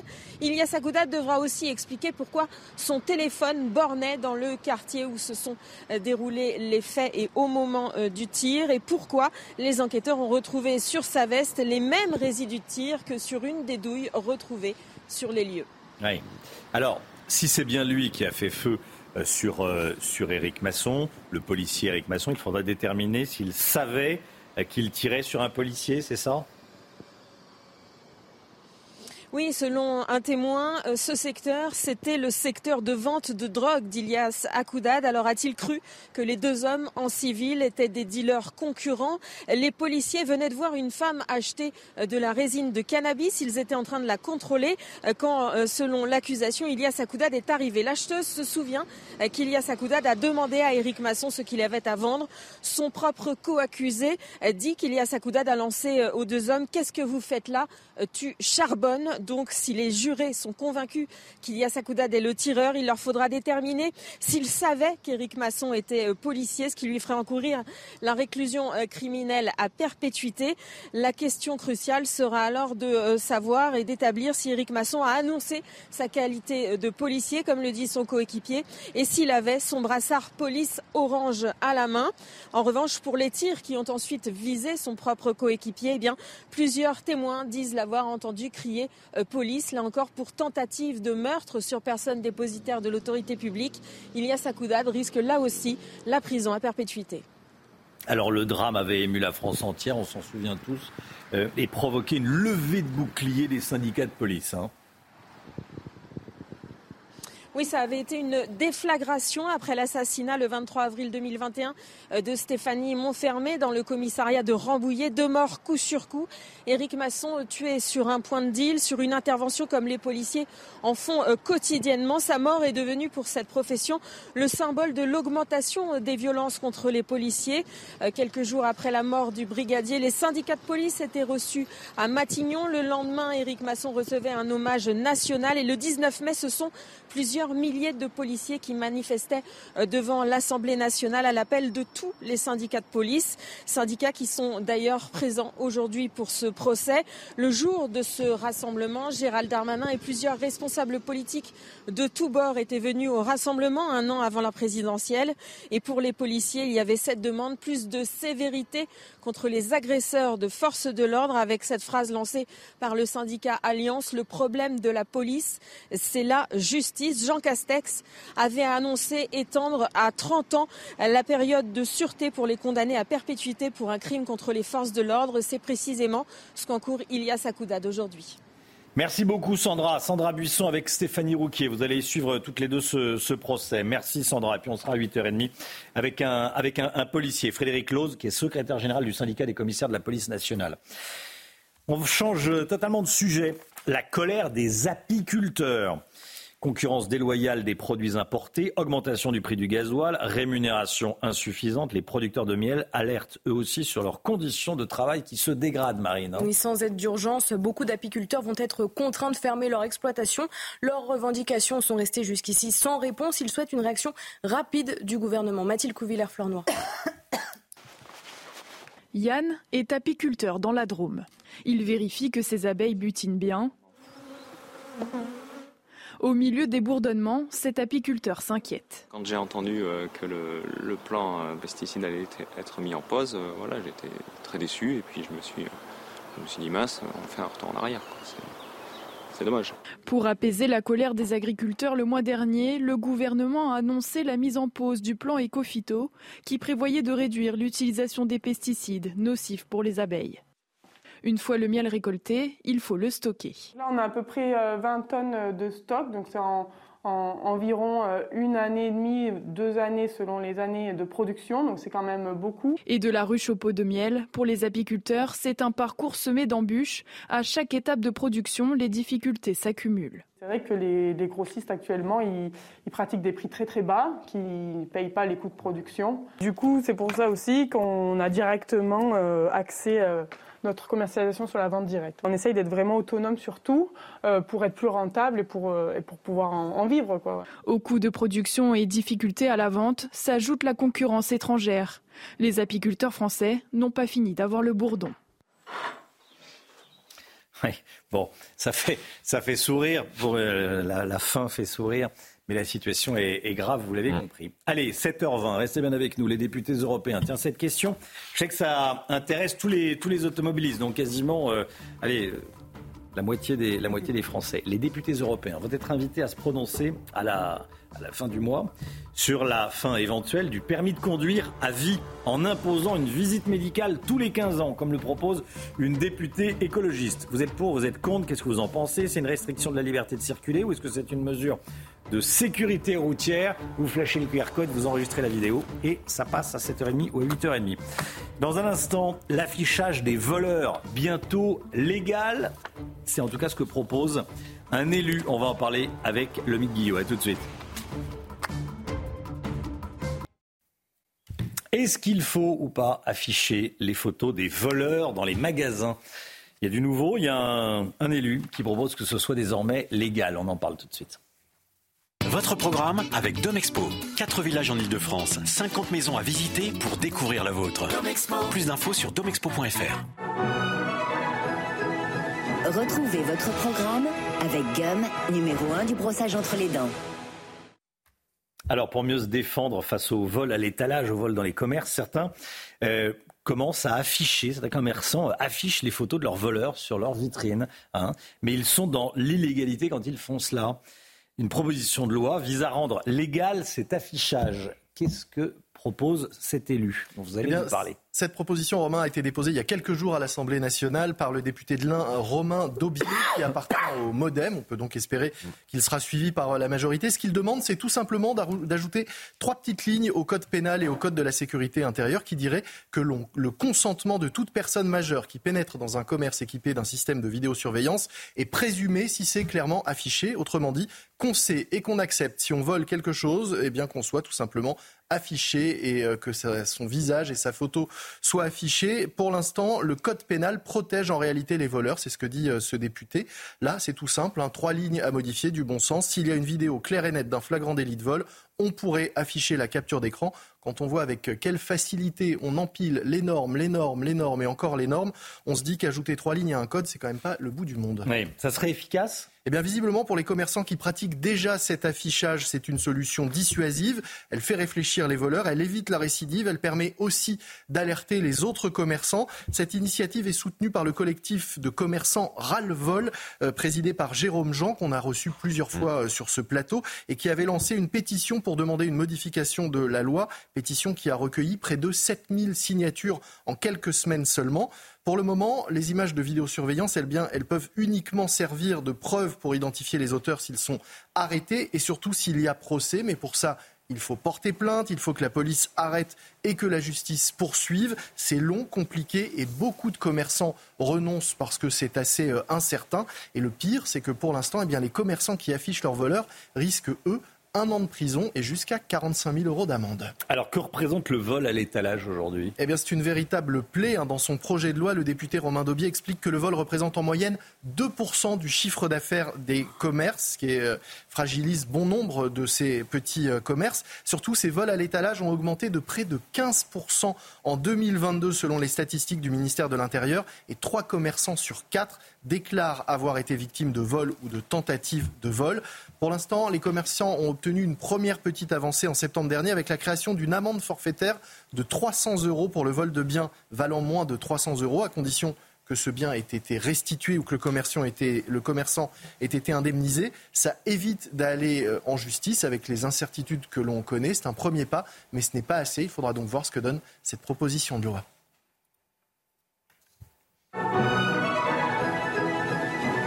Votre programme avec Gum, numéro 1 du brossage entre les dents. C'était votre programme avec Domexpo. 4 villages en Ile-de-France, 50 maisons à visiter pour découvrir la vôtre. Plus d'infos sur domexpo.fr. Le temps tout de suite et on commence avec la météo des neiges. La météo avec BDOR.fr. L'agence BDOR vous donne accès au marché de l'or physique. L'agence BDOR, partenaire de votre épargne. Les conditions sont un peu plus dégradées en montagne avec quelques chutes de neige à prévoir ces prochaines heures à la fois sur les Alpes du Nord en particulier, mais aussi plus légèrement sur les Pyrénées. À Cauterets, le risque d'avalanche est présent de niveau 1, faible, mais tout de même présent à Arèche-Beaufort, 5 degrés en bas de la station, 2 cm de neige au cours des derniers jours. Et en ce qui concerne l'Alpe d'Huez, 2 degrés en bas de la station, de la neige douce au programme un risque d'avalanche de niveau 1, c'est-à-dire faible. C'était la météo avec BDOR.fr. L'agence BDOR vous donne accès au marché de l'or physique. L'agence BDOR, partenaire de votre épargne. Le temps, tout de suite, Alexandra Blanc. La météo avec Groupe Verlaine. Installateur de panneaux photovoltaïques garantie à vie avec contrat de maintenance. Groupe Verlaine, le climat de confiance. La météo avec une journée nuageuse, Alexandra. Oui, avec localement quelques averses, un temps brumeux, nuageux, notamment entre les Pyrénées et le nord-est ce matin, avec localement quelques averses. On retrouve également du brouillard sur la façade ouest et un temps un peu plus lumineux autour du golfe du Lion, avec néanmoins ce matin quelques nuages, notamment entre la côte d'Azur et la Corse. Dans l'après-midi, une nouvelle perturbation va arriver, va concerner uniquement les régions du nord, avec localement quelques averses. Vous le voyez entre l'ouest du bassin parisien et les Ardennes, temps très nuageux au nord et un temps beaucoup plus lumineux autour du golfe du Lion avec néanmoins le retour du Mistral et de la tramontane. Ça va souffler d'ailleurs relativement fort, mais cela aura pour mérite de dégager le ciel. Les températures, grande douceur ce matin localement jusqu'à 12-13 degrés pour le Pays Basque, 13 degrés également du côté de Perpignan, 8 à 9 degrés à l'échelle nationale. Et dans l'après-midi, la douceur se maintient au nord comme au sud avec 13 degrés à Paris ou encore à Rennes. Vous aurez 11 degrés pour la région lilloise, 14 degrés le long de la Garonne et localement jusqu'à 20 degrés sous le soleil de Montpellier. Chaud l'été, froid l'hiver, c'était la météo avec Groupe Verlaine. Isolation thermique par l'extérieur avec aide de l'État. Groupeverlaine.com. Il est 7h30, merci d'être avec nous. Vous regardez la matinale à la une. À 5 mois des Jeux Olympiques, des vols et des agressions inquiétants sur l'autoroute qui relie l'aéroport Charles de Gaulle à Paris. Des voyous brisent la vitre de taxi pour voler les passagers. On va vous montrer ce qui se passe. Une nouvelle grève à la SNCF redoutée le week-end prochain. Après les contrôleurs ce week-end, ce sont les aiguilleurs qui pourraient compliquer les départs en vacances de nombreux Français. Les informations de Lomic Guillot à suivre. A tout de suite, Lomic. Un pas de plus vers la crédibilité pour le Rassemblement national avec le ralliement de Fabrice Leguéry, ancien directeur de l'agence Frontex. La liste menée par Jordan Bardella pour les européennes offre un visage de compétence, nous dira Paul Sugy, édito politique, 7h50. Notre-Dame de Paris a retrouvé sa flèche, une première étape vers la réouverture de la cathédrale prévue le 8 décembre prochain. À cinq mois des JO, le fléau des braquages de VTC et de taxis inquiète. Entre l'aéroport de Roissy et la capitale, des voleurs dévalisent les touristes au moindre embouteillage. Et le mode opératoire de ces voyous est bien redémarré. Et ça dure, et ça dure, et ça dure, et on n'arrive pas à les arrêter. Oui, ils sont souvent sur des scooters volés, ils fonctionnent en binôme. L'attaque ne dure que quelques minutes. Les explications de Thibault Marcheteau.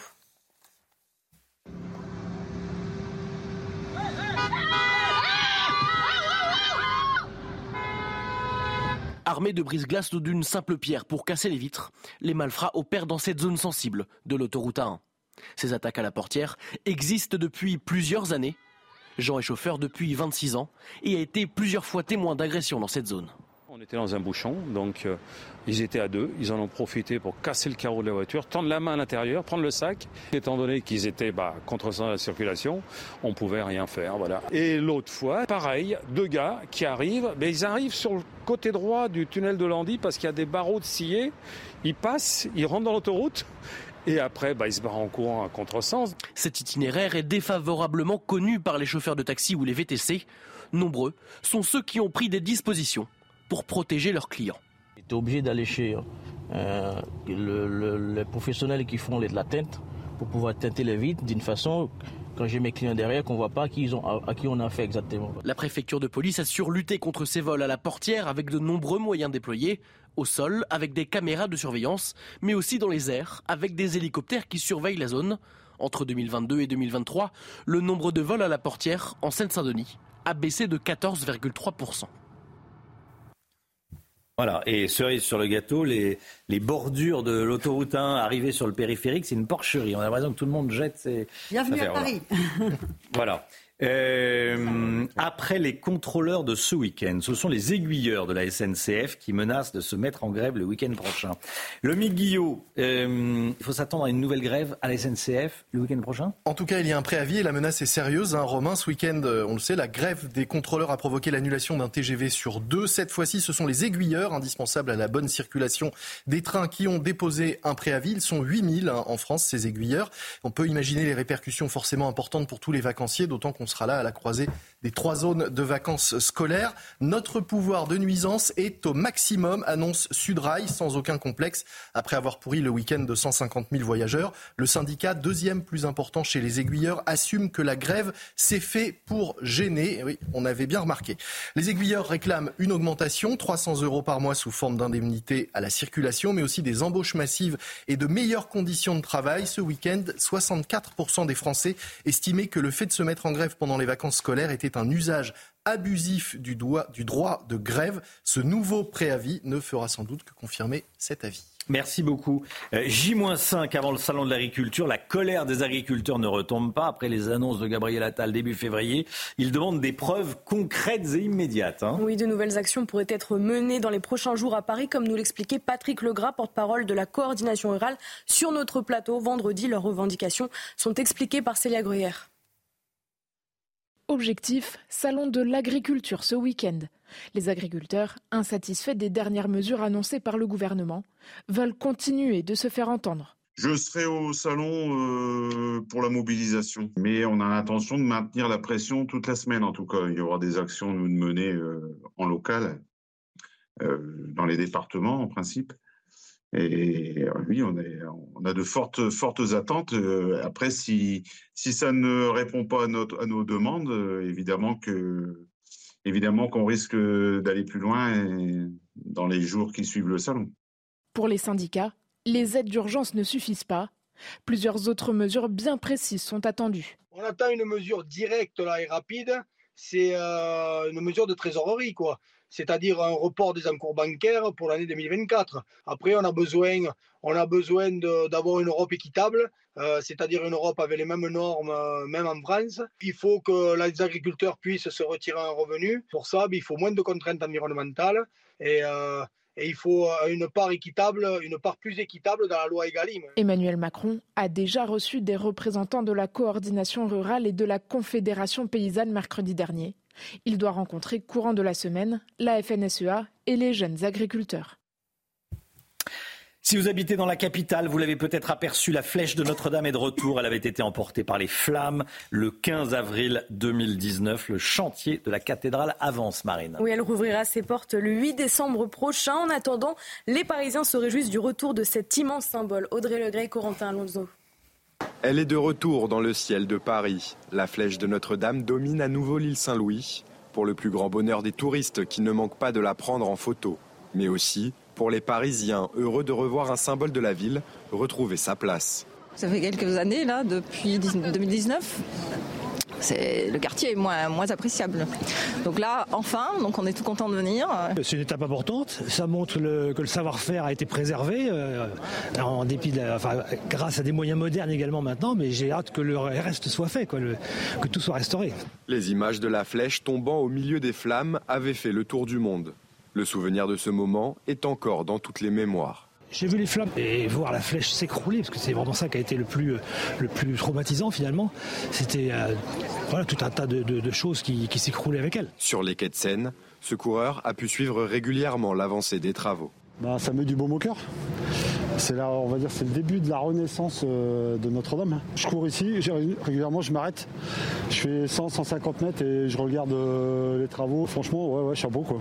La réouverture de Notre-Dame débutera le 7 décembre par une inauguration officielle et la remise du lieu par l'État à l'Église catholique. La première messe, elle, aura lieu le jour suivant. Allez, cette question que je vous pose depuis le début de la matinale, les députés européens vont être invités à se prononcer sur la fin du permis de conduire à vie en imposant une visite médicale tous les 15 ans, comme le propose une députée écologiste. Qu'est-ce que vous en pensez? Est-ce que c'est une restriction de la liberté de circuler ou est-ce que c'est une mesure de sécurité routière? Vous flashez le QR code et vous enregistrez votre vidéo. On va en parler dans un instant avec Pierre Chasseret qui est avec nous, délégué général de 40 millions d'automobilistes qu'on connaît bien sur le plateau de la matinale. Ça va Pierre? Ça va ça pourrait aller mieux. Ça pourrait... vous, vous, avez, vous avez flashé. Hein. On, va, vous voir dans les vidéos des téléspectateurs de, de CNews. C'est possible. Vous êtes évidemment contre, ce, contre cette visite médicale tous les 15 ans. On va en parler dans, dans un instant. Restez bien avec nous sur CNews. À tout de suite. 7h41, tout d'abord le point info, les toutes dernières informations avec Marine Sabourin. Le procès du tueur présumé d'Éric Masson s'ouvre aujourd'hui. Le 5 mai 2021, le policier a été tué lors d'une intervention sur un point de deal en plein centre-ville d'Avignon. Il avait succombé à deux coups de feu dans la poitrine. Ilias Akouda, de 22 ans, est jugé pour meurtre et tentative de meurtre sur un autre policier. Israël lancera une offensive contre la ville de Rafah si les otages israéliens ne sont pas libérés d'ici le ramadan. Le mois saint des musulmans doit commencer autour du 10 mars. Israël précise que cette offensive se ferait de manière coordonnée et dans le cadre d'un dialogue avec les Américains et les Égyptiens. Le permis de conduire, une visite médicale bientôt obligatoire tous les 15 ans, c'est en tout cas ce que souhaite la députée écologiste Karim Adeli. Et il va y avoir un vote à la fin du mois à Bruxelles pour ou contre la visite médicale obligatoire euh, tous les 15 ans. Pierre Chasseret avec nous, délégué général de 40 millions d'automobilistes. Bonjour Pierre. Bonjour Romain. Vous lancez une pétition contre ce projet. Expliquez-nous pourquoi vous y êtes opposé. Très simple. Bon, une proposition de loi proposée et conduite par les Verts, en principe, on a bien compris que ce n'est pas pour aider les automobilistes. Qu'est-ce que dit ce texte? La remise en question du permis de conduire à vie. C'est la première fois qu'on a une telle attaque sur notre permis de conduire. C'est la première fois. Quelles conséquences on peut avoir? Par quel biais passe aujourd'hui Karima Deli, l'eurodéputée verte, pour aller là-dessus? Hmm. Elle passe par une, j'ai envie de dire, par un truc qui n'est pas très sympa. Elle passe par le contrôle médical. Pourquoi? Parce qu'elle sait que le contrôle médical, eh bien, il y a une personne sur deux qui est d'accord. Pour faire simple, il y en a qui vont vous dire Ah bah oui, mais pour les seniors, c'est très bien. Donc on se dit Oui, c'est bien. Et puis on oublie de penser ce que ça implique, c'est-à-dire la question fondamentale faut-il, oui ou non, remettre en cause le permis à vie? Moi, je ne sais pas, est-ce que Romain, vous avez envie de repasser votre bac tous les 15 ans? Est-ce que vous avez est-ce qu'un médecin a envie de repasser ses diplômes tous les 15 ans? Je pense pas. Eh bien, le permis de conduire, c'est vraiment l'objet symbolique sur lequel maintenant les écologistes vont faire un focus. Et dans le texte, Karima Deli l'explique très bien en toutes lettres. Elle dit qu'il s'agit de prendre des mesures contraignantes envers les automobilistes tous le but, puisqu'ils n'arrivent pas à casser les voitures et à nous empêcher de posséder des voitures, ils vont nous empêcher de posséder des permis de conduire. Oui, pour vous, c'est une atteinte, c'est une, une, restriction, une atteinte à la liberté de circuler. Alors je pose la question depuis le début de la matinale, est-ce que vous êtes pour ou contre cette visite médicale tous les 15 ans? Donc la première, si on passe son, son, son permis de conduire oui, à 17 ans, la première pourrait être à des 32 ans. Euh, alors, et pas à 17, c'est ça qui est génial. C'est-à-dire que vous. Et pas à 17, accessoirement. Au moment d'avoir son permis de conduire, on vous demanderait pas de passer la visite, c'est après. Alors qu'est-ce que vous en dites? Voici vos euh, réponses. Vous avez flashé le QR code, voici vos réponses. Je suis VTC, j'ai un permis euh, à vie et j'ai 73 ans. Je travaille toujours, malgré tout. Hein. Euh, je conduis sans lunettes. j'ai de très bons réflexes. Euh, je constate que ce sont souvent les jeunes qui n'en ont pas. Donc je suis contre cette mesure, totalement contre. Je pense que cette euh, nouvelle euh, obligation de passer une visite tous les 15 ans ne changera pas grand-chose aux seniors qui ont 75, 80 ans. Euh, je pense pas, mais pour ceux qui sont en activité, oui, ça changera énormément de choses, puisqu'il y a certaines personnes qui ont des anomalies de santé, et ça serait bien de les détecter avant. Je trouve que c'est quelque part c'est un peu non de passer une visite médicale tous les 15 ans parce que quand on a passé son permis de conduire, on l'a payé pas pour le donner à l'État, on l'a payé pour nous et le permis de conduire est à vie. Maintenant, d'un côté, ça peut être bien étant donné certaines personnes qui ont des accidents euh, certainement liés à leur état de santé et à la vieillesse, mais bon, dans tous les cas, euh, on a l'impression que le permis ne nous appartient plus. Mais je pense que c'est une bonne idée, surtout pour des raisons de sécurité routière, selon moi.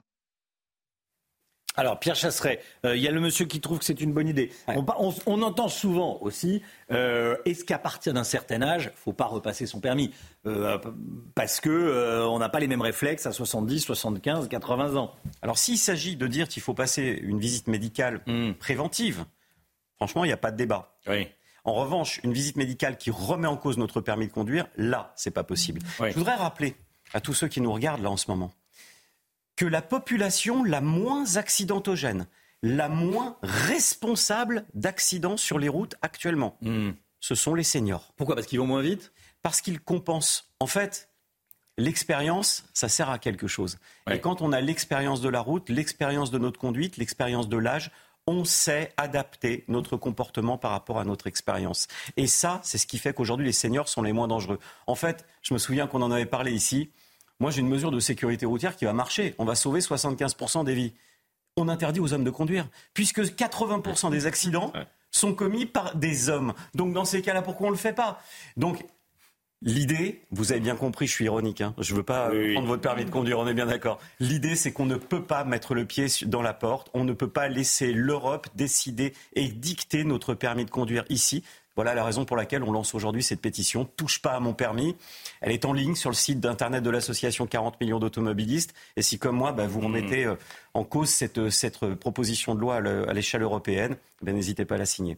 TPMP, touche pas mon permis. Ouais, je voulais faire un petit Ça me rappelle quelque chose, tiens. euh, Il y a pas un certain Cyril Hanouna qui.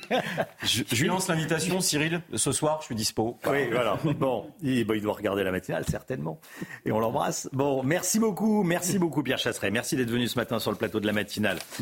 On va parler de la croissance française en berne. Vous avez peut-être entendu les annonces de- du ministre de l'économie, Bruno Le Maire, hier soir. Votre programme avec Domexpo. 4 villages en Ile-de-France, 50 maisons à visiter pour découvrir la vôtre. Plus d'infos sur domexpo.fr. Retrouvez votre programme avec Gum, numéro 1 du brossage entre les dents. La France en risque, titre les échos ce matin à propos de la croissance et de la dette. La situation de nos finances fait peser un risque sur la notation de la dette. Croissance, dette, la France sans risque, vous le voyez. Alors, est-ce qu'on a été euh, trop optimiste du côté de Bercy lors de l'établissement du budget de cette année? Nous ne sommes que le 19 février. Et déjà, il faut revoir à la baisse la prévision de croissance pour les mois qui viennent. Qu'est-ce que ça signifie, Lomique Guillot, et quelles sont les conséquences concrètes pour les Français? On gagne moins, on dépense moins, c'est du bon sens. C'est ce qu'a dit hier euh, Bruno Le Maire sur TF1. Ce qu'il faut comprendre, c'est qu'une croissance euh, importante avec un PIB en hausse, ça veut dire plus d'argent qui rentre dans les caisses. Or, on en a bien besoin. Pour faire simple, hein, si on prend euh, votre situation personnelle, si vous êtes à découvert tous les mois, vous avez deux possibilités. Soit vous espérez une augmentation de salaire, comme ça vous gagnez plus, vous n'êtes plus dans le rouge. Soit vous réduisez vos dépenses et vous vivez en fonction de vos moyens et pas au-dessus, eh bien là, c'est comme si la France avait fait le pari d'une augmentation en 2024, plus de croissance, donc plus d'argent dans les caisses, sauf que patatras, on n'aura pas la croissance espérée. Bercy tablait dans son budget sur 1,4% de croissance, c'était très optimiste. Trop sans doute. Hier, Bruno Le Maire a annoncé revoir cette prévision à la baisse autour de 1%. C'est bien plus proche d'ailleurs euh, des prévisions de nombreux économistes. Donc, il va falloir réduire nos, nos dépenses. hein. Exactement, parce que l'autre manière hein, d'augmenter les recettes, c'était d'augmenter les impôts, mais ça, Bruno Le Maire euh, s'y refuse totalement. Il s'engage même, à l'inverse, à baisser les impôts pour les classes moyennes. Il faut donc réduire les dépenses. C'est ce que nous aurions hein, dû faire depuis longtemps d'ailleurs, mais cette fois-ci, nous sommes au pied du mur avec 3 000 milliards de dettes. Pour financer cette dette, nous devons emprunter de l'argent. Si nous voulons qu'on continue à nous prêter de l'argent et à un coût raisonnable, il faut un dossier solide. C'est comme quand vous allez voir votre banquier pour faire euh, un, un prêt. Pour ça, il faut donc euh, équilibrer les comptes, arrêter de creuser les déficits, donc faire des économies et pas qu'un peu, alors que jusqu'à présent, eh bien, on fait tout l'inverse. On creuse, on creuse, on creuse et on ne cesse d'augmenter les dépenses publiques. Elles représentent 65% du PIB aujourd'hui. C'est l'un des taux les plus élevés au monde. Alors, où est-ce qu'on va faire des économies? 10 milliards Où est-ce qu'on va les faire, ces économies de 10 Eh milliards? bien, euh, une partie euh, va être euh, prise dans les budgets de tous les ministères, 5 milliards d'euros d'économies, aucun ministère ne sera épargné. Puis il y aura également une baisse de 1 milliard sur ma prime rénov, par exemple, 800 millions d'euros en moins d'aide au développement et plusieurs milliards dans les différentes administrations et institutions. Et si cela ne suffit pas, Bruno Le Maire a prévenu, a prévenu qu'il pourrait y avoir un autre plan d'économie d'ici à cet été, avec peut-être cette fois-ci des économies sur ce qui nous coûte le plus cher en France. hein. On le sait bien, la protection sociale et la, la santé qui absorbent plus de la moitié de toutes les dépenses publiques. Il y aura là peut-être quelques économies à aller chercher si on en a besoin. Et on risque vraiment d'en avoir besoin.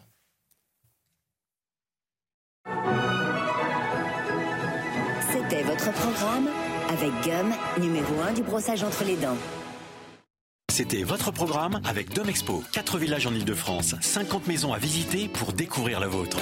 Plus d'infos sur domexpo.fr. L'immigration est déjà au cœur de la campagne des élections européennes et on en parle dans un instant avec Paul Sugy. À tout de suite.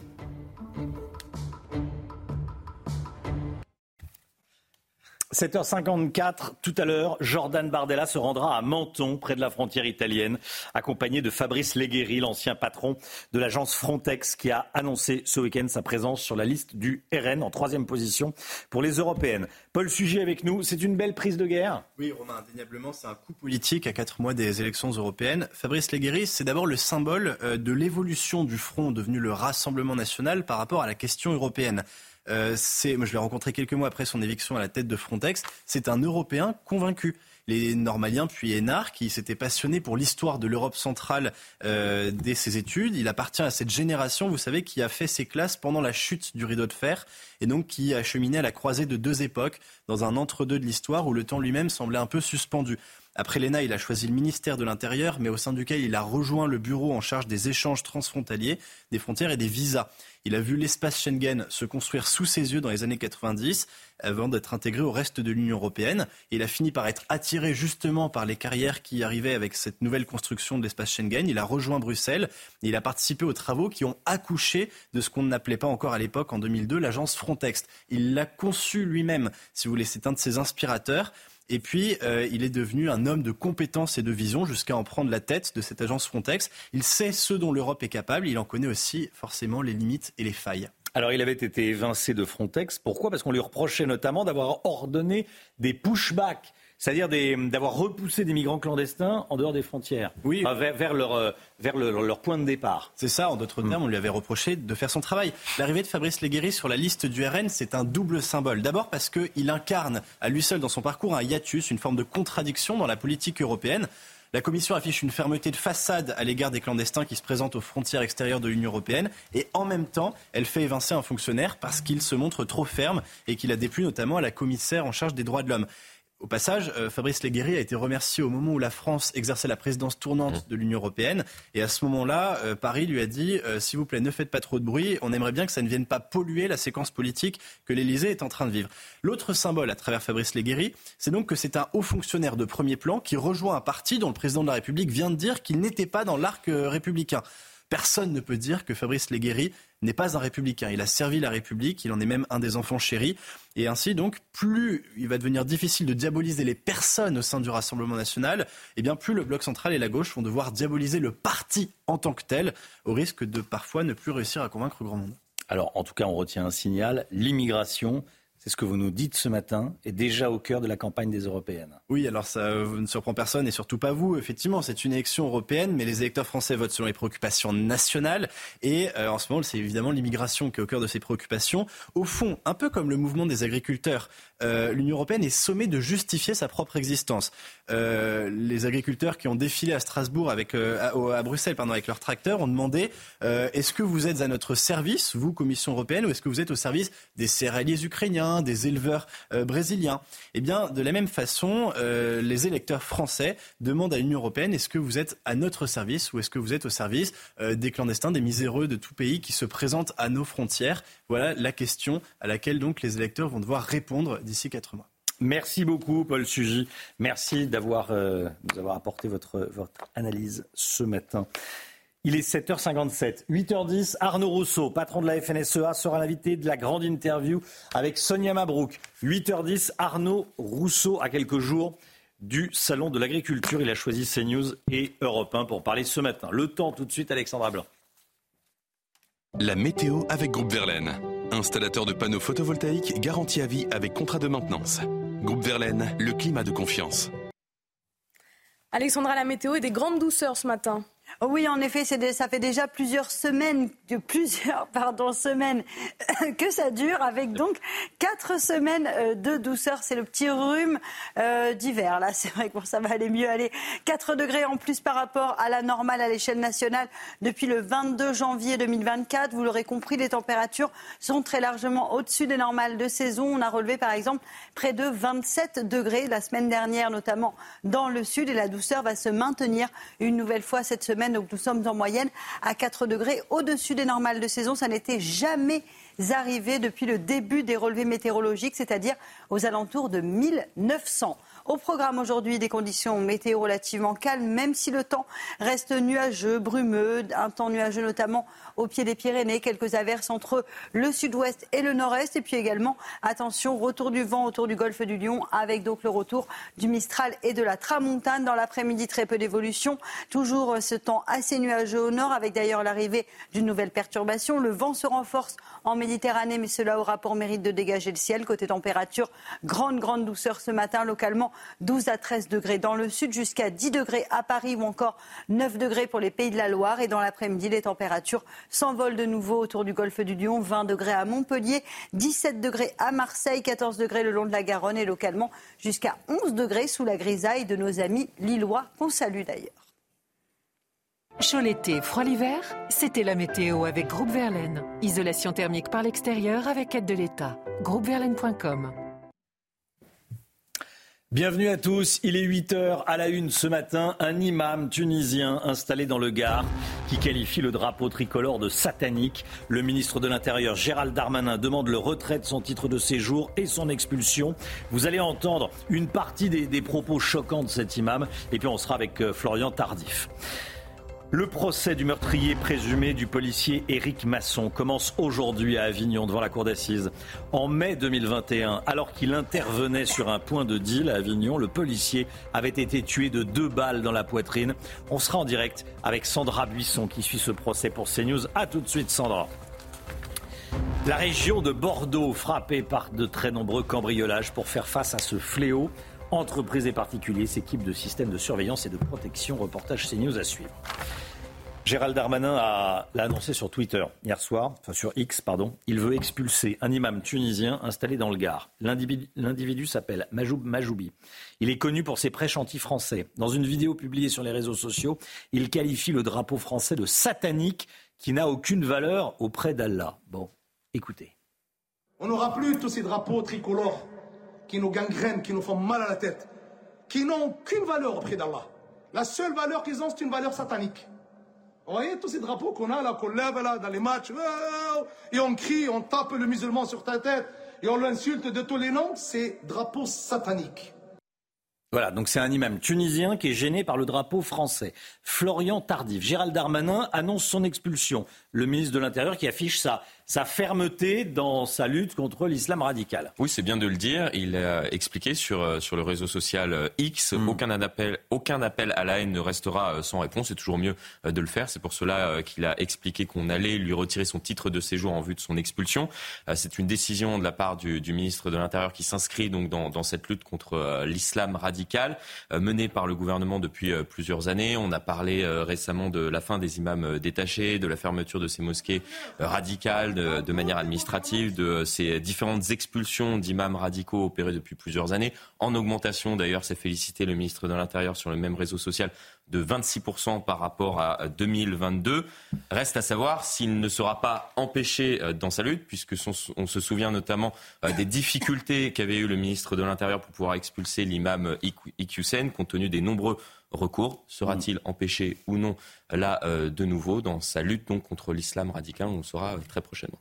Paul Sugy, ça, ça irrite de nombreux Français d'entendre ça. Hein oui, en fait, euh, c'est aussi une stratégie qui est curieuse de la part même des prêcheurs euh, salafistes comme celui qu'on vient d'entendre. C'est-à-dire qu'il y a à la fois un rapport aux réseaux sociaux débridés parce que c'est une de leurs stratégies d'influence. Ils sont extrêmement présents sur les réseaux sociaux pour capter un public qui va au-delà des simples bancs des fidèles de la mosquée dans lesquels les prêches s'exercent. Et puis en même temps, bah, évidemment, ces réseaux sociaux permettent de montrer à tous les Français la réalité euh, des prêches islamiques que l'on peut entendre dans certaines mosquées, non pas à des milliers de kilomètres d'ici, mais bien en France. Et puis, bah, évidemment, ça se retourne contre eux lorsque, et c'est heureux, les mmh. services de l'État là font leur travail, c'est-à-dire effectivement faire le tri entre le bon grain et l'ivraie et, signifier à ceux qui, en plus, n'ont pas la nationalité française, bien qu'ils n'ont rien à faire ici, c'est pour tenir des propos pareils.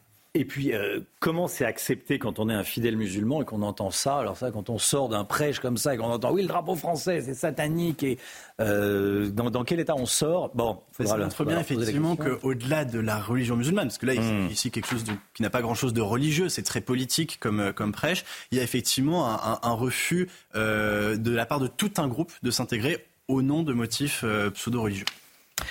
Le procès du tueur présumé du policier Éric Masson s'ouvre aujourd'hui devant la cour d'assises du Vaucluse en mai 2021. Éric Masson était euh, tué lors d'une intervention sur un point de deal en plein centre-ville d'Avignon. C'est Ilias Akoudad, 22 ans, qui est jugé pour meurtre et tentative de meurtre sur un autre policier, Marine. Oui, on rejoint tout de suite Sandra Buisson et Stéphanie Rouquier euh, qui suivent ce procès pour CNews. Sandra, la question qui se pose, c'est comment euh, va se comporter l'accusé principal? Quelle ligne de défense va-t-il adopter? Car en procédure, il a toujours nié les faits.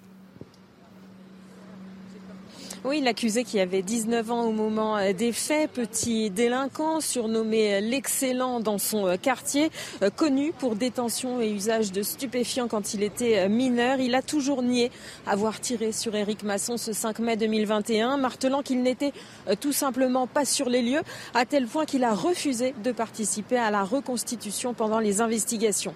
Ilias Akoudad va devoir se confronter lors de cette audience aux éléments portés par l'accusation, son propre co-accusé à Ayoub Abdi, qui a reconnu qu'ils étaient ensemble sur le lieu des faits et qui le désigne comme étant le tireur. Il est aussi désigné par le coéquipier euh, d'Éric Masson, qui intervenait avec lui ce jour-là euh, sur un point de deal. Ilias Sakoudat devra aussi expliquer pourquoi son téléphone borne sur le lieu des faits au moment euh, de l'agression contre Éric Masson et pourquoi les enquêteurs ont retrouvé sur sa veste les mêmes résidus de poudre que sur une douille retrouvée sur le lieu du crime pour meurtre sur personne dépositaire de l'autorité publique. Il risque la réclusion criminelle à perpétuité.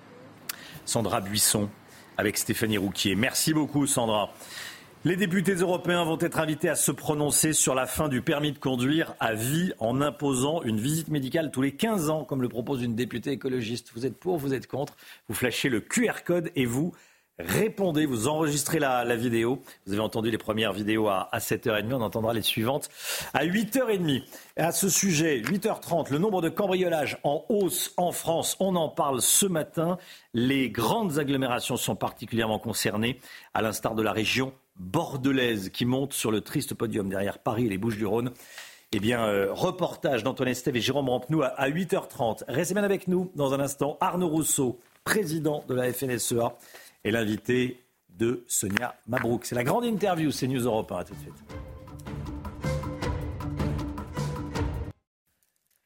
C'est News, il est 8h12, bienvenue à tous, merci d'être là tout de suite, c'est la grande interview. Sonia Mabrouk reçoit ce matin Arnaud Rousseau, le président de la Fédération des euh, agriculteurs, la FNSEA. La grande interview sur CNews et sur Europe 1. Bienvenue et bonjour à vous Arnaud Rousseau. Bonjour Sonia Mabrouk. Merci de votre présence. Vous êtes le président de la FNSEA, c'est la Fédération nationale des syndicats d'exploitants agricoles. Vous allez rencontrer Arnaud Rousseau demain, le président de la République, avec aussi le président des jeunes agriculteurs. Alors je précise que c'est une rencontre annuelle, mais elle intervient euh, généralement toujours avant le salon de l'agriculture. Là, c'est un contexte particulier inflammable. Ce matin encore, un supermarché a été bloqué près de Tarbes dans les Hautes-Pyrénées. Il y a des actions éparses d'agriculteurs. Dites-nous dans quel état d'esprit vous allez à cette rencontre avec le président de la République Écoutez, on y va euh, conscient du, travail à réaliser et particulièrement déterminé, puisque vous l'avez suivi, euh, nous avons eu euh, depuis le mois de novembre hein, des, des, actions pour dire qu'on marchait sur la tête en agriculture. On a pris l'opinion publique à témoin avec son soutien de l'intérêt de produire pour nourrir en France, de, veiller au, prix de nos, produits, de faire en sorte qu'on n'importe pas. On a d'abord eu un mouvement sur le terrain qu'on a suspendu, le temps de, travailler parce qu'on est conscient aussi que parfois euh, ça nécessite un peu de temps pour faire bouger les lignes et que tout ça vient de loin. Et donc cette période, elle a été mise à profit pour travailler. Donc nous avons travaillé avec nos partenaires des jeunes agriculteurs pour faire des propositions très concrètes. Et maintenant, on va arriver euh, euh, dans le temps où on va attendre la, la décision euh, politique, la décision publique, et c'est donc euh, très déterminé qu'on va voir le président de la République demain. Donc très concrètement, là, cinq jours avant le salon, là, vous demandez que les actions concrètes soient enfin appliquées sur le terrain. On est passé de, de l'attente, à un mouvement aussi de colère, à véritablement quelque chose qui est euh, urgentissime. Oui, la colère, elle est toujours là, hein, et je le redis, c'est pas parce que les gens sont repartis dans les exploitations que le sujet est terminé. Simplement, on l'a dit, il faut travailler. Vous savez, euh, la valeur travail en agriculture, c'est une, c'est une valeur centrale. Et donc, euh, le rôle d'un syndicat comme le nôtre, la FNSEA, c'est que nous soyons dans la proposition et que nous cherchions des solutions. C'est l'histoire de notre syndicat. Et donc là, on l'a dit, on veut maintenant que ça puisse se traduire très concrètement, que cette colère, elle trouve finalement des réponses, des solutions. Et je le dis encore une fois, pas simplement des mots, mais qu'ils puissent se voir dans nos exploitations. Mais est-ce que vous pouvez expliquer, Arnaud Rousseau, à nos auditeurs et téléspectateurs, ce qui s'est passé depuis votre mobilisation et les promesses qui vous ont été faites très concrètement à l'heure actuelle? Est-ce que vous avez le début de la trame de ce qui va changer dans la vie des agriculteurs? Ben Nous, d'abord, euh, on, on l'a dit, il y a plusieurs niveaux. Il y a le niveau européen, parce que ce que vos auditeurs doivent savoir, c'est que de nombreuses décisions qui concernent l'agriculture sont prises à Bruxelles. Et qu'il y avait aujourd'hui euh, un cadre qu'on appelle le pacte vert, qui était essentiellement décroissant concernant les sujets agricoles et qui n'est pas tenable parce qu'il a été pensé avant le Covid et avant la guerre en Ukraine. Et tout le monde comprend que le cadre a changé. Donc on a besoin de revenir sur ce cadre. Mais quelle garantie traduit- vous avez eue sur ce changement? Bah, écoutez, on a déjà, par exemple, très concrètement dans nos exploitations, on avait l'obligation de faire 4% de jachères dès cette année, des de terres qui ne sont pas mises en culture, alors qu'on importe massivement, notamment d'Ukraine, et ça, on ne le comprend pas. Donc ça, on vient de revenir dessus. Il y a d'autres sujets qui concernent les prairies, qui concernent l'élevage. Il y a beaucoup de sujets qui sont à reprendre. Et ça, c'est à faire avant les élections européennes. Puis après, on a le cadre national. Sur le cadre national, on a Attendez, le- Arnaud, je préfère qu'on fasse euh, partie par partie. Sur le plan européen, par exemple, très concrètement, on a entendu beaucoup d'agriculteurs et vous-même, ici, vous m'aviez parlé du poulet ukrainien, des céréales, etc. Est-ce que vous avez des garanties sur ce plan-là? Oui, des décisions ont été annoncées concernant l'Ukraine sur un certain nombre de, de denrées. Je pense à la volaille, je pense aux œufs, je pense au sucre, je pense aux céréales. Donc ça, c'est- une bonne chose puisqu'on va mettre des, des clauses de sauvegarde. Maintenant, ce qui nous intéresse, c'est que Des ce soit clauses de efficace. sauvegarde pérennes Alors, c'est ce qu'on demande, évidemment. On demande deux choses. On demande d'abord que ce soit robuste juridiquement. On va le mesurer très vite, parce qu'en fait, à un moment euh, où les choses rentrent et euh, sont euh, consommées en Europe, ou alors elles transitent et elles repartent, ce qu'on demande. Je vous donne un exemple sur le sucre. Le sucre, avant la guerre en Ukraine, l'Ukraine importait 20 000 tonnes de sucre en Europe. Elle en a importé l'année dernière 700 000 tonnes. Tout le monde comprend bien que ça n'est pas tenable. Et le sujet n'est pas de, refuser que l'Ukraine euh, soit un partenaire de l'Europe dans le moment dans lequel on est. Le sujet, c'est juste que les choses soient équilibrées. Donc ça, ça n'est pas tenable, ça doit se faire vite et ça doit se faire avec des références qui sont avant la guerre. J'entends, mais je vais plus loin sur cette question. Euh, du seul point de vue agricole, quelle serait, par exemple, pour vous, Arnaud Rousseau, la conséquence de l'entrée de l'Ukraine dans l'UE C'est assez simple, elle a été, euh, elle a été expertisée. De- demain, euh, si l'Ukraine était dans l'Union, peut-être dans une vingtaine d'années, mais en tous les cas dans l'Union, c'est un quart de l'agriculture européenne, l'agriculture ukrainienne. Et c'est un coût de 100 milliards d'euros. Nous, on pose une question assez simple, en fait. C'est que qui paye? Qui paye? Après, c'est un intérêt, parce qu'on voit bien que face à la géopolitique de la Russie, notamment sur les céréales vers le continent africain, que l'Europe de moins renforce son poids, ça peut avoir du sens. Mais pour les agriculteurs européens et singulièrement pour nous en France, la question c'est dans quel cadre, avec quels moyens, avec quelle cohérence et plus précisément, ma question, c'est est-ce que l'Europe est au service des agriculteurs français ou des céréaliers ukrainiens? Non, mais je, je- je- je n'ai pas de doute quand moi je réponds à cette question. En tous les cas, sur ce que nous on porte, l'Europe, elle est, vous savez, l'agriculture européenne, c'est le premier budget de l'Union. hein. c'est près de 26 à 27% de son budget. Et donc, l'agriculture, elle se conçoit forcément de manière européenne. D'ailleurs, tous les partis d'où qu'ils viennent en sont d'accord. Donc la question, c'est qu'est-ce que pèse l'Union européenne dans son volet agricole face à tout ce qui se passe en termes de géopolitique? On pourrait parler du bassin méditerranéen, on pourrait parler de l'Ukraine, on pourrait parler de la Russie et au-delà. Donc nous, affirmer cette vision, une vision qui est moins naïve et qui donne la capacité de produire pour réduire les importations, encore une fois produites avec des conditions qui ne nous sont pas demandées. Revenons dans le cadre national. Par exemple, pour être très précis sur le plan euh, élevage, ce plan devait être lancé euh, avant le salon de l'agriculture à Arnaud Rousseau. C'est ce qu'a dit le Premier ministre Gabriel Attal. Est-ce que ce calendrier il est respecté aujourd'hui? Écoutez, vous vous souvenez que la semaine dernière, on avait euh, dit que le tempo n'était pas le bon. Je me réjouis de voir que la semaine dernière, des réunions importantes euh, ont eu lieu avec l'ensemble des représentants des filières d'élevage. Et les décisions Après les, réunions, bah, est-ce qu'il y en a Au moment où je vous parle, je ne les connais pas, puisque euh, je pense que c'est le président de la République qui se réservera euh, l'annonce. Mais c'est c'est nécessaire dans toutes les productions d'élevage de pouvoir donner de la vision et avancer. Je vais vous prendre un exemple. En apiculture, dont on oublie que par définition c'est de l'élevage, il y a des besoins en ce moment sur le plan apicole de sécuriser le volet sanitaire, de favoriser l'écoulement de la production française qui est très attaquée, y compris avec des miels importés qui ne sont pas du miel, qui sont de la fraude. Mhm. Et donc le secteur apicole a besoin de soutien. Eh bien, nous attendons du président de la République que sur ce volet précis que je viens de vous décrire, on puisse accompagner les apiculteurs. On a besoin de 4 à 5 millions d'euros. Il faut le faire tout de suite. Et si ces annonces ne sont pas faites avant le salon de l'agriculture, est-ce que vous reprendriez votre mouvement de colère? Écoutez, nous, depuis le début, on est très clair sur le sujet. On a pris nos responsabilités. On a dit qu'il y avait un temps Alors sur le qui ne les a pas prises? Ben, Moi, j'attends des pouvoirs du pouvoir politique, mais en l'occurrence du président de la République, puisque c'est lui qui vient samedi, mhm. qu'il euh, nous annonce ce qu'est sa vision de l'agriculture des prochaines années et qu'est-ce qu'on fait tout de suite. On est conscient aussi qu'il y aura un temps après le salon de l'agriculture, notamment avec la loi. Si, euh, expliquez-nous le plan. Si ces annonces sont faites, évidemment, vous jugerez sur, euh, en monnaie sonnante et trébuchante, comme on dit, mais si elles ne sont pas faites, Arnaud Rousseau, d'ici cinq jours, que se passera-t-il? Bah, Si elles ne sont pas faites, les agriculteurs feront constat qu'on se moque d'eux et j'imagine que les actions euh, reprendront. On l'a dit, nous, de toute façon, dans le moment dans lequel on est, il n'y a pas d'esprit de recul. Il faut que les décisions attendues depuis longtemps se mettent en œuvre avec des actions d'urgence, elles ont été décrites, et leur application.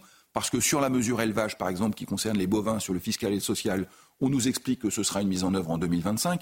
Il n'en est pas question. C'est 2024 sur les résultats 2023. C'est l'engagement du Premier ministre. Donc ça, maintenant, il faut que ça se mette en place. Euh, oh, continuons avec des exemples très précis. Des contrôles ont été annoncés sur des distributeurs et industriels, Arnaud Rousseau, pour faire appliquer la fameuse loi Egalim afin de préserver, bien sûr, le revenu des agriculteurs. Bruno Le Maire l'avait annoncé ici même.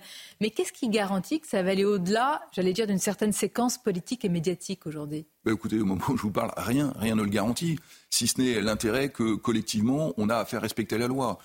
Quand le ministre, euh, Monsieur Le Maire, diligente des contrôles, on trouve plus d'une centaine de gens qui sont en infraction, ce qui veut dire qu'il y a des gens qui s'affranchissent de la loi de manière très à l'aise. Ben ça, ça ne peut pas durer. Maintenant, si l'État ne veut pas faire son travail, que personne ne doute qu'à un moment, les agriculteurs reviendront pour faire appliquer ce qui est la construction du prix en marche avant, qui est essentiel pour nous, qui est essentiel parce que si on ne respecte pas le prix de la matière première agricole, alors derrière, il n'y a plus rien qui tient. Donc ça, on a besoin de l'État, on a besoin aussi d'aller plus loin sur le contrôle du prix, on a besoin sur le commerce, de vérifier que les échanges se font mmh. de, manière loyale. Pas question de ne pas échanger, comme je le lis parfois. On veut continuer à échanger mais de manière loyale. Or, aujourd'hui. C'est quoi de manière loyale? Parce que parlons des. C'est quand même le cœur aussi de la, colère, ces fameux accords de, libre-échange sur le plan euh, européen et mondial. La FNSEA, Arnaud Rousseau, expliquez-nous votre position, n'est pas contre ces accords de, libre-échange. Et certains affirment que vous auriez un double discours à Bruxelles et puis pas le même dans les territoires. Non, non. Oui, pour les accords de libre-échange à Bruxelles et pas vraiment quand on est euh, dans les territoires en France. On n'a qu'un seul discours et je voudrais être précis. Sur le Mercosur, vous voyez, qui est un accord de libre-échange qui concerne tout un tas de domaines, dont de la viande bovine, 99 000 tonnes, dont on ne veut pas. Mais aujourd'hui, il n'y a pas d'accord de libre-échange avec le Mercosur, et pourtant, on commerce. Il y a déjà 300 000 tonnes tous les ans qui arrivent d'Argentine, du Brésil. Donc vous voyez que se focaliser sur les accords de libre-échange, alors que par ailleurs, on a des échanges en dehors de ces accords, déjà aujourd'hui, qui rentrent dans des conditions de production avec de la viande aux hormones, dans des feedlots qui ne sont pas notre modèle, qui rentrent. Donc vous voyez là, très précisément. Donc il ne faut pas se focaliser en disant on ne veut pas d'accord il y a déjà du commerce qui se fait. Et c'est tant mieux, parce que, y compris en viande bovine, on exporte de la viande vers l'Italie. Mmh. On voudrait rouvrir le marché algérien qui est fermé pour des questions sanitaires. Donc le commerce, il existe. Quand vous êtes un producteur de vin, vous avez besoin de commercer. Quand vous êtes un producteur laitier, vos fromages, ils ont besoin d'être vendus, y compris hors de la France. Quand vous êtes un céréalier également. Donc le sujet, c'est pas de refuser les échanges. Le sujet, c'est de le dire. On ne peut pas le faire avec des règles qui sont parmi les plus drastiques, les plus durables en Europe. Et tant mieux pour le consommateur et ouvrir nos portes à des gens qui ne respectent aucune de nos normes. Je crois que c'est cohérent. C'est ce que porte la FNSE. On vous entend depuis tout à l'heure ce matin euh, attendre des réponses vraiment extrêmement concrètes. Est-ce que vous n'avez pas suspendu trop tôt, trop vite le mouvement, croyant peut-être avoir eu gain de cause euh, trop rapidement, Arnaud Rousseau? Pas Ce que certains disent, euh, j'allais dire la base, hein, c'est un mot, un mot noble, c'est-à-dire beaucoup d'agriculteurs et de paysans pensent que vous auriez pu maintenir un peu plus la pression et obtenir davantage. Cette décision, elle a été prise collégialement à la FNSE. Ce n'est pas simplement la décision du président. Elle a été prise dans un moment où au terme des annonces d'urgence, il nous semblait ensuite que le temps plus long, et on vous venait d'y faire référence, ça ne va pas s'arrêter avec le salon, avait besoin euh, d'être travaillé. Je, précise aussi que depuis, un certain nombre d'actions se poursuivent à l'initiative des départements. Euh, vous l'avez dit, sur des blocages euh, de, de, la grande distribution. Et vous continuez à se poursuivre des actions comme celle-là Encore une fois, c'est l'initiative, c'est l'initiative du terrain. Et vous les encouragez Non, mais nous, ce qu'on encourage, c'est le fait de continuer à mettre la pression pour qu'on puisse avoir le maximum de résultats probants au salon et continuer le travail Dans sur la jours, loi. hein. C'est-à-dire que les annonces doivent Mais- intervenir entre là, votre interview et ce, et ce samedi? On, on dit la même chose depuis trois semaines, Sonia Mabrouk. On dit la même chose et, et on a fait preuve de responsabilité. Je le dis aussi parce qu'il n'y a pas eu un blessé sur ces manifestations. Il n'y a pas eu de dégradation. Malheureusement, il y a eu, mais c'est autre chose, évidemment. un accident dramatique dans l'Ariège, qui a- d'ailleurs été un élément, vous savez, dans la Ouais. décision de, de suspendre le mouvement.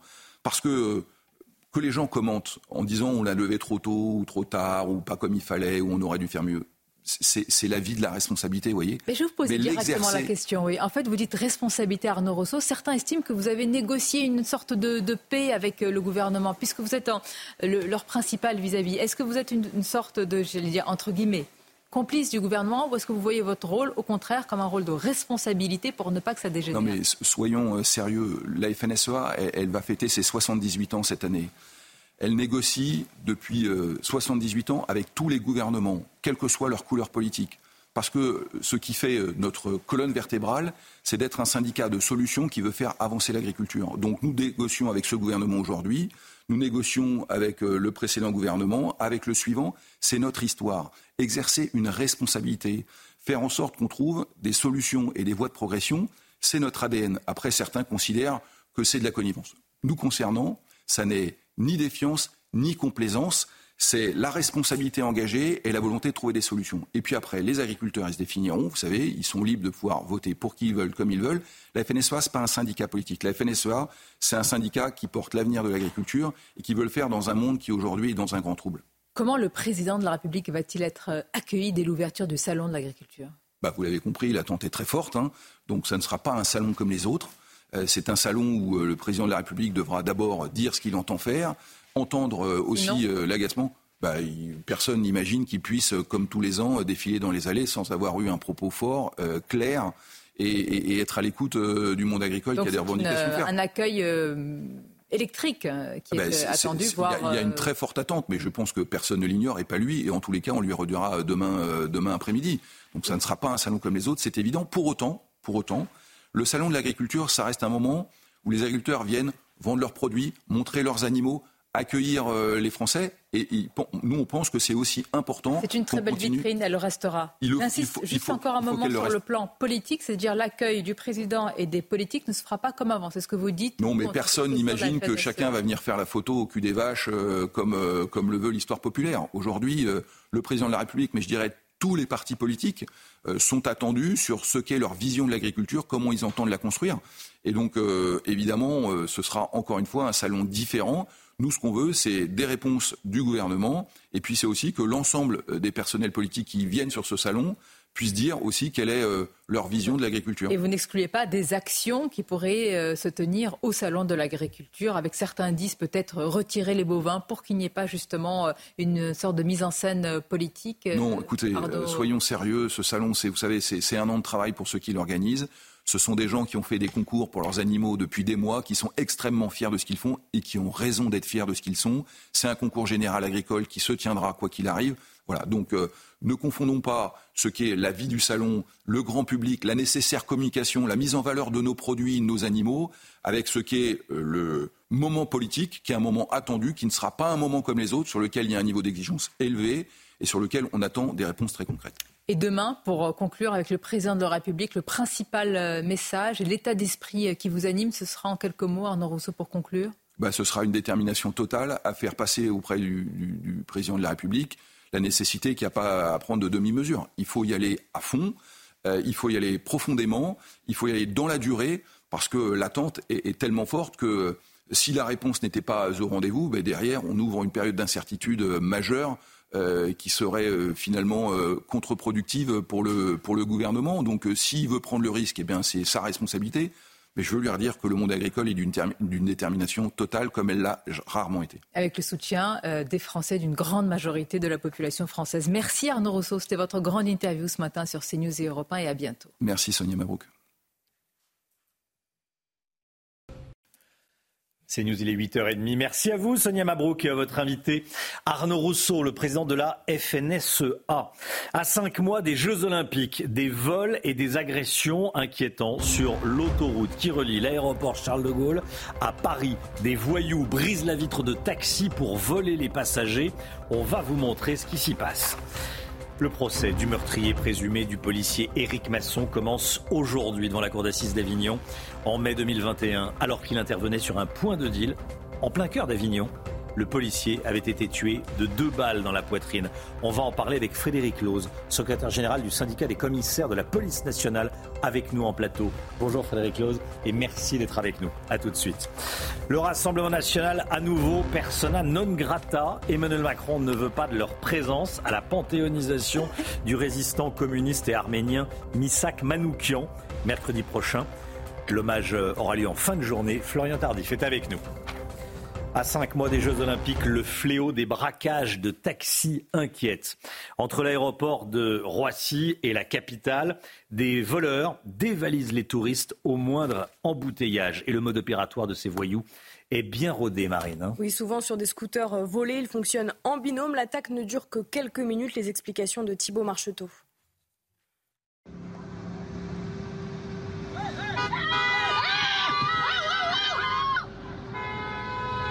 Armés de brise-glace ou d'une simple pierre pour casser les vitres, les malfrats opèrent dans cette zone sensible de l'autoroute A1. Ces attaques à la portière existent depuis plusieurs années. Jean est chauffeur depuis 26 ans et a été plusieurs fois témoin d'agressions dans cette zone. On était dans un bouchon, donc euh, ils étaient à deux. Ils en ont profité pour casser le carreau de la voiture, tendre la main à l'intérieur, prendre le sac. Étant donné qu'ils étaient bah, contre la circulation, on pouvait rien faire. Voilà. Et l'autre fois, pareil, deux gars qui arrivent, mais ils arrivent sur le côté droit du tunnel de Landy parce qu'il y a des barreaux de sciés. Ils passent, ils rentrent dans l'autoroute. Et après, bah, ils se barrent en courant à contresens. Cet itinéraire est défavorablement connu par les chauffeurs de taxi ou les VTC. Nombreux sont ceux qui ont pris des dispositions pour protéger leurs clients. Es obligé d'aller chez euh, le- le- les professionnels qui font les- la teinte pour pouvoir teinter les vitres d'une façon, quand j'ai mes clients derrière, qu'on ne voit pas à qui, ils ont, à, à qui on a fait exactement. La préfecture de police assure lutter contre ces vols à la portière avec de nombreux moyens déployés, au sol avec des caméras de surveillance, mais aussi dans les airs avec des hélicoptères qui surveillent la zone. Entre 2022 et 2023, le nombre de vols à la portière en Seine-Saint-Denis a baissé de 14,3%. Le procès du tueur présumé du policier Éric Masson en 2021 à Avignon s'ouvre aujourd'hui. C'était le 5 mai 2021. Éric Masson était tué par un dealer lors d'une intervention sur un point de deal en plein centre-ville d'Avignon. Il avait succombé à deux coups de feu tirés dans la poitrine. Frédéric Lose avec nous. Merci d'être là, secrétaire général du syndicat des commissaires de la police nationale. Euh, déjà une question très, très générale. Dans quel état d'esprit abordez-vous ce, ce procès? Ça, avait secoué, alors évidemment, toute la profession de policier et bien au-delà, euh, tous les Français. Il y avait une grande manifestation. C'est d'abord une immense émotion. C'est une immense émotion parce que c'est un père, père de deux petites filles, un policier qui a été tué, qui a été tué euh, en service alors qu'il euh, faisait son métier. Il, euh, il apportait de la sécurité aux Français. Il venait sur un point de deal, euh, un point de deal qui était pas, euh, qui était en plein centre-ville à Avignon, une des villes, euh, une des rues bien connues des festivaliers. Et donc cette immense émotion d'avoir été abattu lâchement, froidement comme ça, euh, c'est d'abord ça, c'est- un soutien vis-à-vis de la famille et une immense émotion pour cette, euh, cette vie gâchée et je pense fortement à sa famille. En plus, c'est une famille de policiers, donc c'est une famille où euh, beaucoup se sont engagés euh, pour, le, pour la République, pour la nation, pour apporter de la sécurité aux Français. Sur les circonstances, le procès dira, on verra ce qui s'est passé, la justice, la justice va, va passer. Ce drame illustre, et on en parlait pour préparer cette interview, ce drame illustre le fait que le danger guette, qu'il n'y a pas d'intervention anodine quand on est policier. Là, j'allais dire, c'était un, un point de deal connu.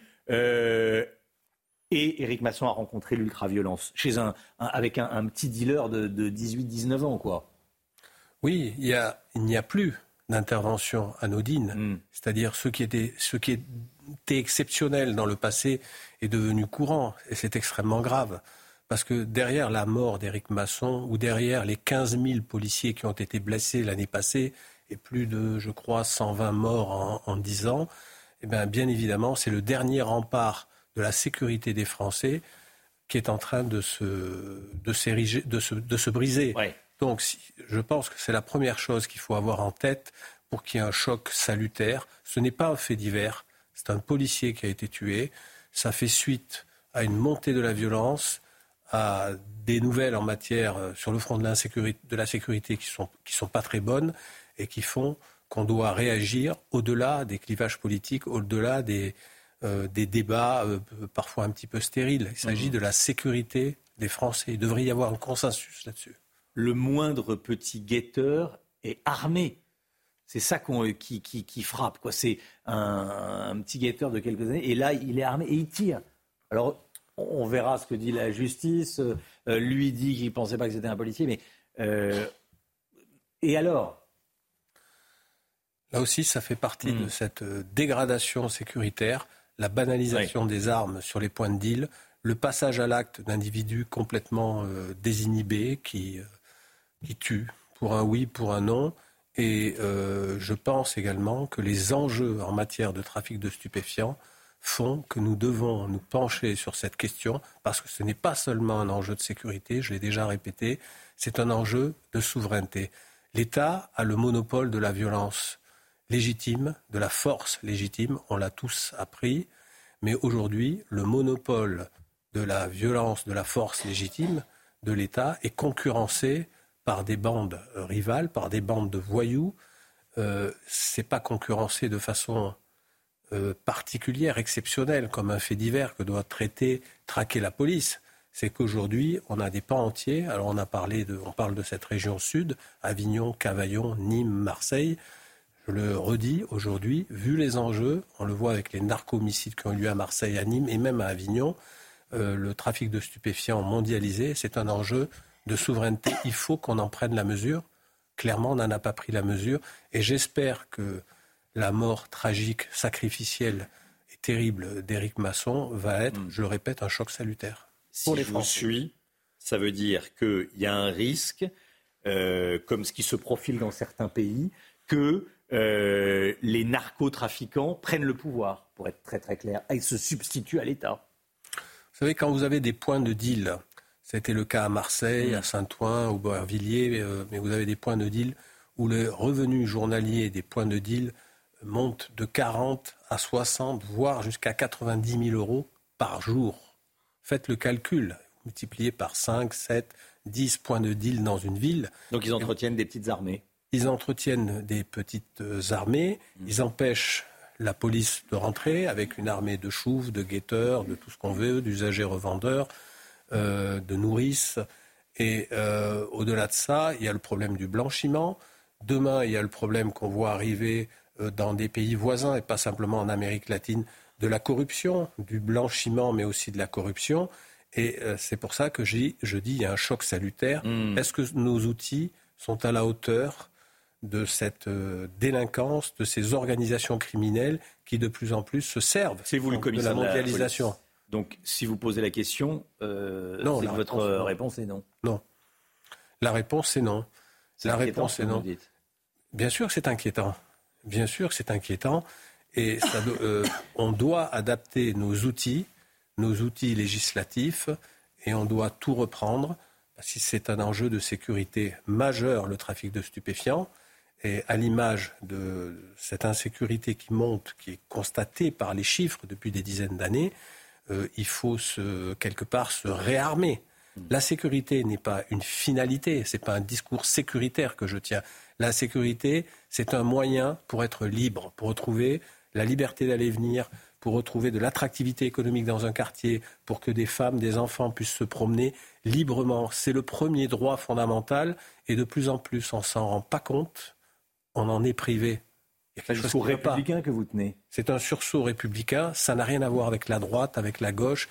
Euh, bien évidemment, je n'ai pas un discours de flic, un discours beaucoup plus large je sais très bien qu'il n'y a pas que la sécurité dans la vie, il y a d'autres questions, mais la sécurité, c'est la base, c'est un prérequis. Ceux qui l'ont et qui en profitent doivent penser aux autres, ceux qui l'ont pas. Parce que quand on l'a pas, ça devient la priorité des priorités. Et aujourd'hui, il y a péril en la demeure. Et la demeure, c'est la France. C'est pas simplement nos cités. C'est pas simplement les grandes cités, les euh, Marseillaises ou de l'agglomération parisienne. On parle de Cavaillon, on parle de Nîmes, on parle d'Avignon. Euh, le point de deal en question sur lequel a été tué froidement Éric Masson se trouvait en plein centre-ville d'Avignon avec un individu armé et d'autres individus qui tuent pour un oui, pour un non, avec des Kalachnikov, des AK-47, des, des armes qui circulent et qui s'achètent comme des petits pains. C'est pour ça que je dis oui, il y a un choc salutaire et ce choc salutaire ne doit pas faire l'objet de polémiques politiques ni simplement de condamnations euh, morales euh, répétées. À un moment donné, il faut se dire les outils ne sont pas à la hauteur, on s'y met, on change de braquet, clairement on change de loi. Voilà, c'est clair.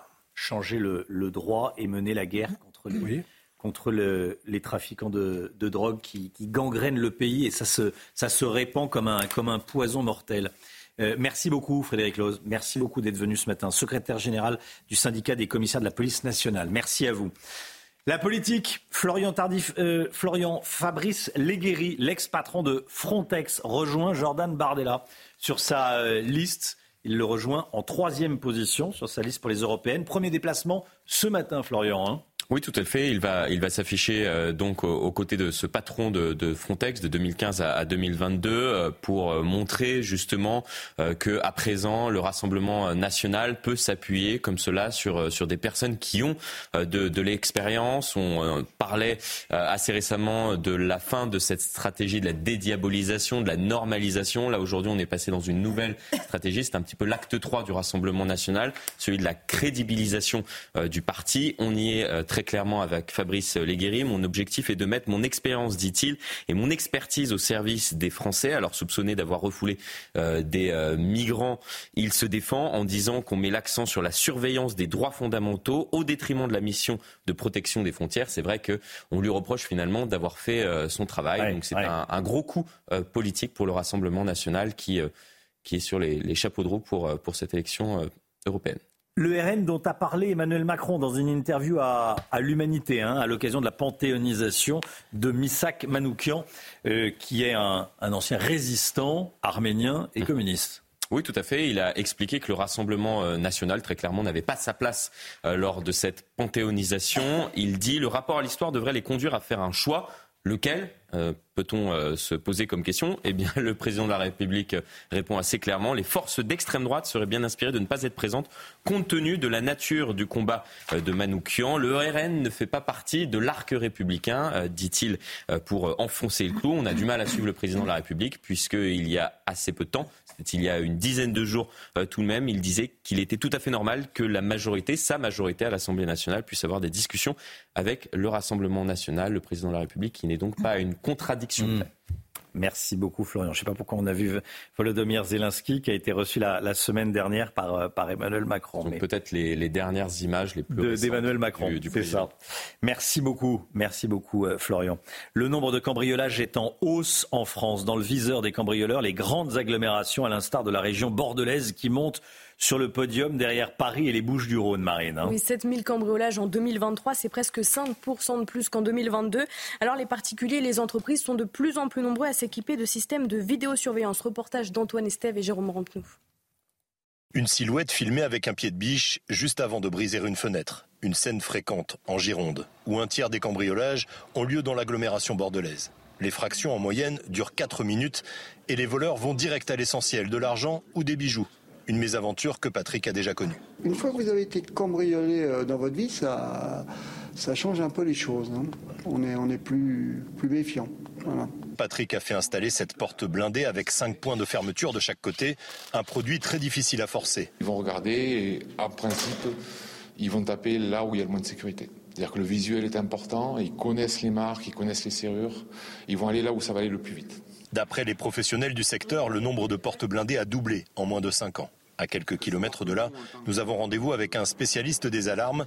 Il vient d'installer tout un système de sécurité autour de cet atelier d'artisans, victime d'une tentative de cambriolage. Le but étant bah, d'empêcher les gens de, rester, hein, parce que le cambrioleur aura besoin toujours d'un petit peu de temps pour opérer, et c'est ce temps-là qu'il faut lui enlever. Comment? Par de la dissuasion sonore et de la vidéosurveillance. L'objectif, c'est de ralentir au maximum les voleurs avant l'arrivée de la police. Ces caméras-là ont une intelligence artificielle embarquée, c'est-à-dire qu'elles vont détecter un franchissement de ligne ou une, euh, ou une pénétration sur le périmètre. Tout de suite, ça envoie une alerte au PC de télésurveillance, au propriétaire des lieux, et ça déclenche le système d'alarme. En France, les cambrioleurs agissent très souvent impunément. Seuls 10% des affaires de vol au domicile sont élucidées par la police. Les trois quarts de la France sont en alerte rouge au pollen. Oui, oui, déjà, on en parle tout de suite avec le docteur Millot. Votre programme avec mesjambes.com, la référence des bas de contention avec des centaines de modèles sur Internet. mes-jambes.com. Voilà la végétation à un mois d'avance, nous disait Alexandra Blanc. Hein. Donc, les rhénites aussi. Les pollens sont là, donc tous les problèmes qui vont avec. Et vous nous dites, Brigitte, qu'il ne faut pas banaliser les allergies. Pour commencer, un petit rappel sur ce qu'est une allergie. Une allergie, c'est une... déjà, il faut une rencontre entre un terrain allergique euh, puisque la plupart des allergies sont héréditaires. Hein. Quand vous avez deux parents allergiques, vous avez 80% de risque d'être allergique. Quand vous avez un parent allergique, vous avez 40% de risque d'être allergique. Et même si vous n'avez aucun parent allergique, vous avez quand même 10% de risque d'être allergique. Je le dis en riant, mais c'est pas drôle. Donc il faut la rencontre entre un terrain et un environnement. Si vous restez dans une bulle stérile, hmm. vous serez allergique à rien. Hein. Donc, euh, il faut la rencontre des deux. Alors, euh, que se passe-t-il dans une allergie? Vous savez que notre immunité, elle est là normalement pour nous défendre contre un agresseur, contre un intrus, contre un, euh, un ennemi, si vous voulez. Eh bien, là, dans l'allergie, notre immunité se trompe. C'est-à-dire qu'elle va prendre un ami, quelqu'un de sympa, un grain de pollen c'est sympa, hein. une cacahuète c'est sympa, un kiwi c'est sympa, elle va le prendre pour un ennemi et elle va tout faire, notre immunité, pour s'en débarrasser. En fait, l'allergie c'est un bug de notre immunité, c'est une erreur de notre immunité qui va reconnaître quelque chose de sympa comme quelque chose de pas sympa et tout faire pour s'en débarrasser. Voilà ce qu'est l'allergie. Ce qui est important, le message aujourd'hui, c'est juste, les allergies, elles peuvent être digestives, respiratoires, euh, la plupart du temps, enfin, en ce moment, celle dont on parle, on l'entend tousser, c'est surtout les allergies respiratoires, on va le voir là. Euh, respiratoire, c'est quoi? C'est la gorge qui gratte, c'est le nez qui coule, ce sont les yeux qui pleurent. Après, on peut avoir des allergies cutanées aussi, vous avez des démangeaisons, mmh. de l'eczéma, ça peut même un peu gonfler. Euh, après, vous pouvez avoir aussi des allergies digestives, on les connaît un peu moins, mais elles sont pourtant très présentes, des allergies digestives. Ça peut se traduire par des nausées, des maux de ventre, des diarrhées, des troubles du transit, etc. Et on peut avoir un mélange de tout. Hein. Euh, on n'est pas non plus. Euh, euh, c'est pas juste une ou l'autre ou l'autre. Et c'est toujours la difficulté d'arriver à retrouver, par exemple, on fait une allergie alimentaire, mais on va avoir des signes respiratoires. Vous voyez, on peut avoir un peu le... Et là, là, la médecine commence l'enquête policière. C'est exactement hein ça. Bah oui. sauf que et c'est l'intérêt. C'est pour ça que je voulais mm. faire cette chronique. Est-ce que vous imaginez le, le délai entre les premiers symptômes d'une allergie et la première consultation? 7 ans. Ah C'est-à-dire que pour les gens, avoir les yeux qui coulent, euh, le nez un peu bouché, et tout, mm. c'est pas grave. C'est une allergie. Sauf que ce qu'on ne sait pas, ce qu'on ne dit peut-être pas assez, c'est que 30% des rhinites allergiques vont se transformer en asthme. Et puis, et puis surtout, euh, les patients qui sont allergiques, ils sont fatigués. Il y en a même qui déménagent, qui changent d'endroit. Euh, vous voyez Et puis on a une explosion des, des allergies. En 2000, euh, en, dans les années 70, on avait 3% au niveau mondial, 3% d'allergiques. Dans les années 2010, on était passé à 30%, donc multiplié par 10 euh, pendant ces années. Et là, l'OMS prévoit que 50% de la population mondiale sera allergique en 2050. Eh. Alors pourquoi cette explosion? Pour plusieurs raisons. Il y a déjà euh, l'hygiène étant mieux, euh, les médicaments étant mieux. L'hygiène, parce qu'on se. mais non, mais parce que notre immunité ne travaille plus. Oui, c'est ça. Notre immunité, elle, est plus habituée. Que, c'est le même système que les antibiotiques, c'est ça Si vous ne vous entraînez pas au sport, vous serez mmh. moins bon. L'immunité, il faut qu'elle travaille. C'est comme la, la résistance aux antibiotiques? Non, ça c'est encore autre chose. Oui, non, ça c'est autre chose. Les antibiotiques, c'est dû au mésusage hmm. des antibiotiques. Mais, c'est un autre sujet. Je vous, je vous, ferai, je vous ferai la Très bien, très bien, Brigitte. Et euh, donc, à cause, cette immunité qui travaille, moi je le disais, à cause de l'hygiène, à cause des, médicaments, à cause des vaccins, etc. Hmm. Il y a aussi la mondialisation. Maintenant, on mange des kiwis, des papayes euh, que notre organisme ne connaissait pas avant. Il y a aussi, euh, on chauffe plus dans les appartements, donc les acariens. Mais ils adorent ça. Ils se multiplient, ils pullulent, ils pullulent, ils pullulent. Après, il y a le nombre d'animaux qui a augmenté. Et on peut être allergique euh, euh, aux animaux. On a beaucoup d'allergies aux chiens, aux chats, enfin aux poils de chien, de chat, la salive, etc. Donc euh, après, il y a la pollution, la pollution qui augmente aussi les allergies. Et ensuite, il y a le réchauffement climatique. Comme le disait Alexandra, on a un mois d'avance. Donc la période de pollinisation avec tous les pollens, elle est beaucoup plus longue. Donc voilà. Mais surtout, surtout, ne banalisez pas la, les allergies. Allez consulter. En plus, maintenant, on a des désensibilisations qui sont beaucoup plus efficaces que celles qu'on avait avant. Et en plus, c'est plus en piqûre. On peut les prendre en comprimé ou en goutte. Donc euh, les traitements existent en plus, mais surtout ne banalisez pas, allez consulter. Alors je sais que c'est long pour avoir un rendez-vous chez un allergologue, mais de toute façon, ce sera toujours moins long que 7 ans entre les premiers symptômes et le, c'était votre programme avec mesjambes.com, la référence des bas de contention avec des centaines de modèles sur Internet. mes-jambes.com 9h 10, bon début de semaine à tous dans un instant. C'est HDP, l'heure des pros avec Pascal Pro et tous ses invités. À demain.